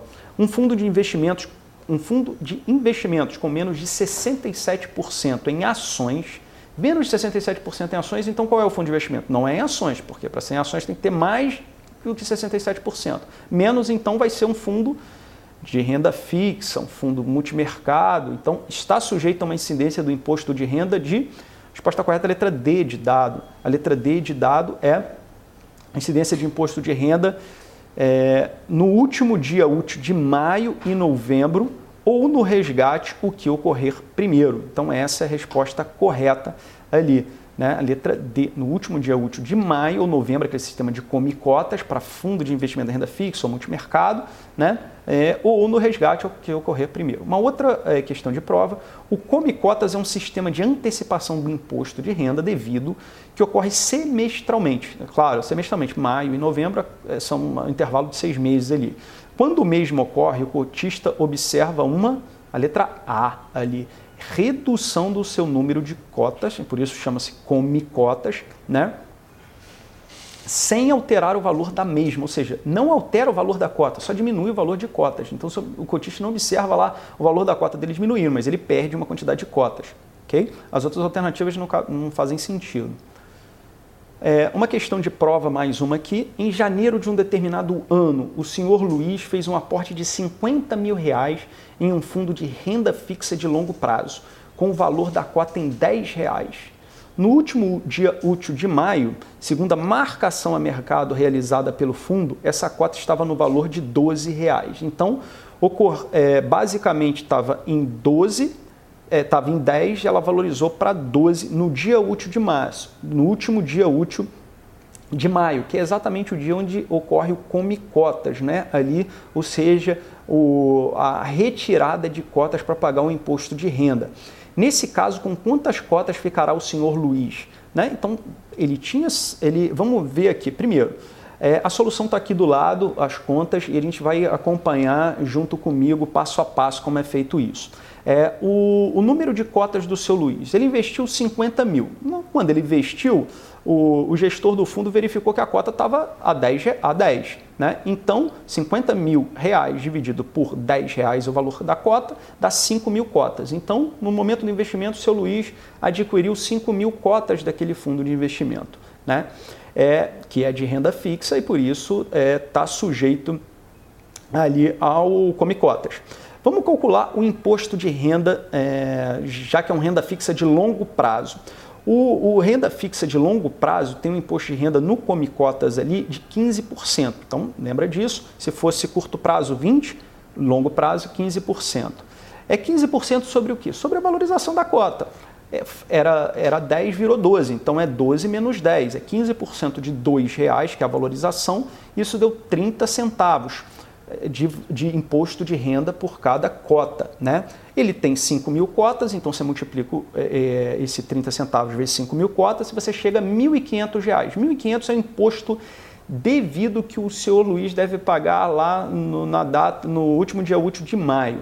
Né, ali. Só que ele não paga em R$ 1.500, ele paga em cotas, tirando cotas. Vamos ver quantas cotas ele tem que tirar. Né? Então é só pegar os R$ 1.500 que ele tem divide pelo valor da cota. Qual é o valor da cota nesse período? Não é 10 mais, é 12, valorizou. Né? Então é dividido por 12. Então isso dá 125 cotas pagas em imposto de renda. Então, no final das contas, seu Luiz, que tinha 5 mil cotas lá no início, tirando essas 125 cotas pagas como imposto de renda, ficou com 4.875 cotas. Então, a resposta correta é letra B de bola. Bem, Veja que é uma questão é, que exige um raciocínio lógico, é, é uma questão que exige ali uma, algumas contas sendo feitas, que muito provavelmente vai exigir um, pouco, um tempo um pouco maior de você do que outras questões né, ali, mas é, é uma questão que eu até considero em relação a, a várias outras de nível intermediário é, para difícil, principalmente porque envolve é, esse raciocínio lógico ali um pouquinho mais apurado e, e por isso, é, mas você, eu acho que você tem plenas condições ali de acertar e desenvolver esse raciocínio. Então, minha sugestão é, depois de ver essa solução, procure fazer sem ver essa solução novamente, seguindo um raciocínio lógico próprio de você, né? Ali antes de, de chegar e ver se você consegue chegar à mesma resposta. Bem, é, mais uma questão: um cotista de um fundo de renda fixa aberto irá pagar imposto de renda em um eventual resgate e também nos meses de. Então, ó, fundo de renda fixa aberto, ali ele vai pagar sempre imposto de renda é, ali, ali a resposta correta é a letra B. Maio e novembro, né? Ali, então, com alíquotas de 20% que se for um fundo de renda fixa de curto prazo e se for de longo prazo, 15%. Tá? Então, 20% para curto prazo, 20% para curto prazo e 15% para longo prazo. Para ser um fundo de curto prazo, conforme a Receita Federal, o mesmo deve, a resposta correta, curto prazo para a Receita Federal é letra B de bola, prazo médio da carteira de até 365 dias. É, mais uma questão, a alíquota do Come Cotas para um fundo de renda fixa de curto prazo é de, resposta letra D de dado, é de 20%, né, ali, porque é curto prazo. É, se fosse longo prazo, 15% lá no Come Cotas. Quem é o responsável pelo recolhimento do imposto de renda nos fundos de ações? Essa outra questão aqui, né? É, o responsável é a letra C, é o administrador do fundo, né, que vai fazer esse recolhimento do, nos fundos de ações, seja em maio, novembro ou seja no resgate. Vamos ver as outras alternativas. Próprio cotista através de DARF. Não, é isso se ele investisse diretamente em ações, se o investidor investisse diretamente em ações. Quando ele está investindo no fundo, quem é o responsável por isso é o administrador. É, o gestor do fundo, não, não é o gestor, o gestor escolhe os ativos, mas essa parte de cobrança de imposto de renda é feita pelo administrador do fundo, o custodiante do fundo não, o custodiante responsável por custodiar os ativos ali, é, fazer a liquidação física e financeira também dos ativos. Mais uma questão que é parecida com o que pode cair em prova: seu cliente fez um aporte em um fundo de ações de um determinado banco ele o questiona sobre a tributação desse fundo. Você explica que, né, fundo de investimento em ações. A resposta correta é a letra A, é que não possui IOF, fundo de investimento em ações não possui IOF e o imposto de renda é cobrado somente no resgate, então não tem comicotas, a alíquota única de 15%. Então essa é a resposta correta. As outras que envolvem é, respostas como possui possui IOF ou cobrado com um sistema de comicotas ou numa alíquota de 20% não são devidas. Então lembra, fundo de investimento em ação não tem IOF, cobrado no resgate 15%. É, mais uma questão, seu cliente fez um resgate antes de 30 dias em um fundo de renda fixa de longo prazo. Então, antes de 30 dias, ele fez um resgate no fundo de renda fixa de longo prazo. Era de longo prazo, ali, o objetivo dele é de longo prazo, mas ele acabou fazendo resgate. Totalmente possível. Só que o que, que vai acontecer? Nesse caso, sobre a tributação, ele, a letra C, vai incidir IOF, porque tem menos de 30 dias naquela tabela regressiva do, do, do, IOF, e depois de tirar esse IOF, vai ser calculado o imposto de renda, renda sobre os rendimentos. Okay? O IOF também é calculado sobre os rendimentos. Resposta correta é a letra C. Mais uma questão. Com relação à cobrança de IOF nos fundos de investimento, é correto afirmar que a resposta correta é a letra D de dado. É uma alíquota regressiva que incide até o 29 dia de aplicação e é cobrado nos fundos de renda fixa. Então é exatamente isso. Regressiva do, do primeiro dia de aplicação até o 29, a partir do 29, no 30 dia é zero, né? e é cobrado nos fundos de renda fixa. As outras falam em é, incide até o trigésimo dia. Não, no trigésimo dia, as outras opções, já o IOF é zero. Tá? Então atente para esse, esse detalhe que até o 29 dia é cobrado, no trigésimo ele é zero.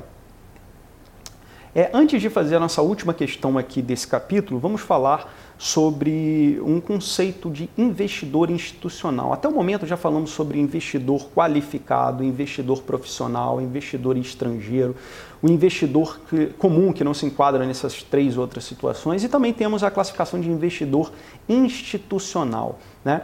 São instituições que investem, investem recursos é, de terceiros né, ali. É, basicamente, por exemplo, imagine fundos de pensão são investidores institucionais, seguradoras, bancos, fundos de investimento são investidores institucionais e os family offices ali. Basicamente são, são gestores é, que são responsáveis por administrar e por gerir um, um patrimônio de uma determinada família. Né? É, esses é, gestores, esse investidor institucional, ali são grandes investidores no mercado financeiro, né, pois eles é, realmente investem é, uma quantidade enorme de recursos, né, porque é, são fundos de pensão, por exemplo, seguradoras, bancos ali que têm um patrimônio líquido bastante é, acentuado e por isso qualquer movimento desses players ele é representativo no mercado. Então, geralmente possuem mandatos de investimento bem definidos, por exemplo, as classes de ativos permitidas, um fundo de pensão não pode investir qualquer classe, tem uma classe de ativo permitida, tem a concentração mínima e máxima por cada classe, é, tem os riscos envolvidos né, que estão definidos no seu mandato, as regras que re regulamentam é, esses, essas entidades. Né, eles têm a obrigação legal de investir parte do seu patrimônio no mercado financeiro. O patrimônio é, de um banco, de uma seguradora, de um fundo de pensão é investido no mercado financeiro. Né? As instituições geralmente possuem milhões ou bilhões ali é, para investir. Né? Então, já o investidor individual, que é diferente do investidor institucional, vai, apresentar ali centenas ou milhares de reais, mas no caso do investidor institucional são milhões ou bilhões de reais para investir.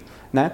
E aí, por isso mesmo, em relação à diferença do investidor é, individual para o investidor institucional, é que o investidor individual pode é, se dar ao luxo, entre aspas, de, é, de fazer investimentos em ativos de menor liquidez, porque se ele menor liquidez, porque se ele pensar num, num, numa venda desse ativo, ainda assim, apesar da baixa liquidez, ele vai encontrar compradores para esses ativos. É claro que ele pode ter uma perda, mas vai encontrar compradores para esse ativo. Já investidores institucionais não podem pensar em investir em ativos de baixa liquidez, porque eles conseguiriam, imagina, numa, numa small cap com realmente baixa capitalização, ele conseguiria até comprar fazer uma compra é, de diversos é, vendedores dessa ação, é, dessa small cap. Mas na hora que ele fosse vender toda aquela posição do investidor institucional, que pode representar milhões ali, ele não vai encontrar compradores. Então essa é uma diferença ali. Bem, só queria é, só um detalhe ali para elucidar o que é um investidor institucional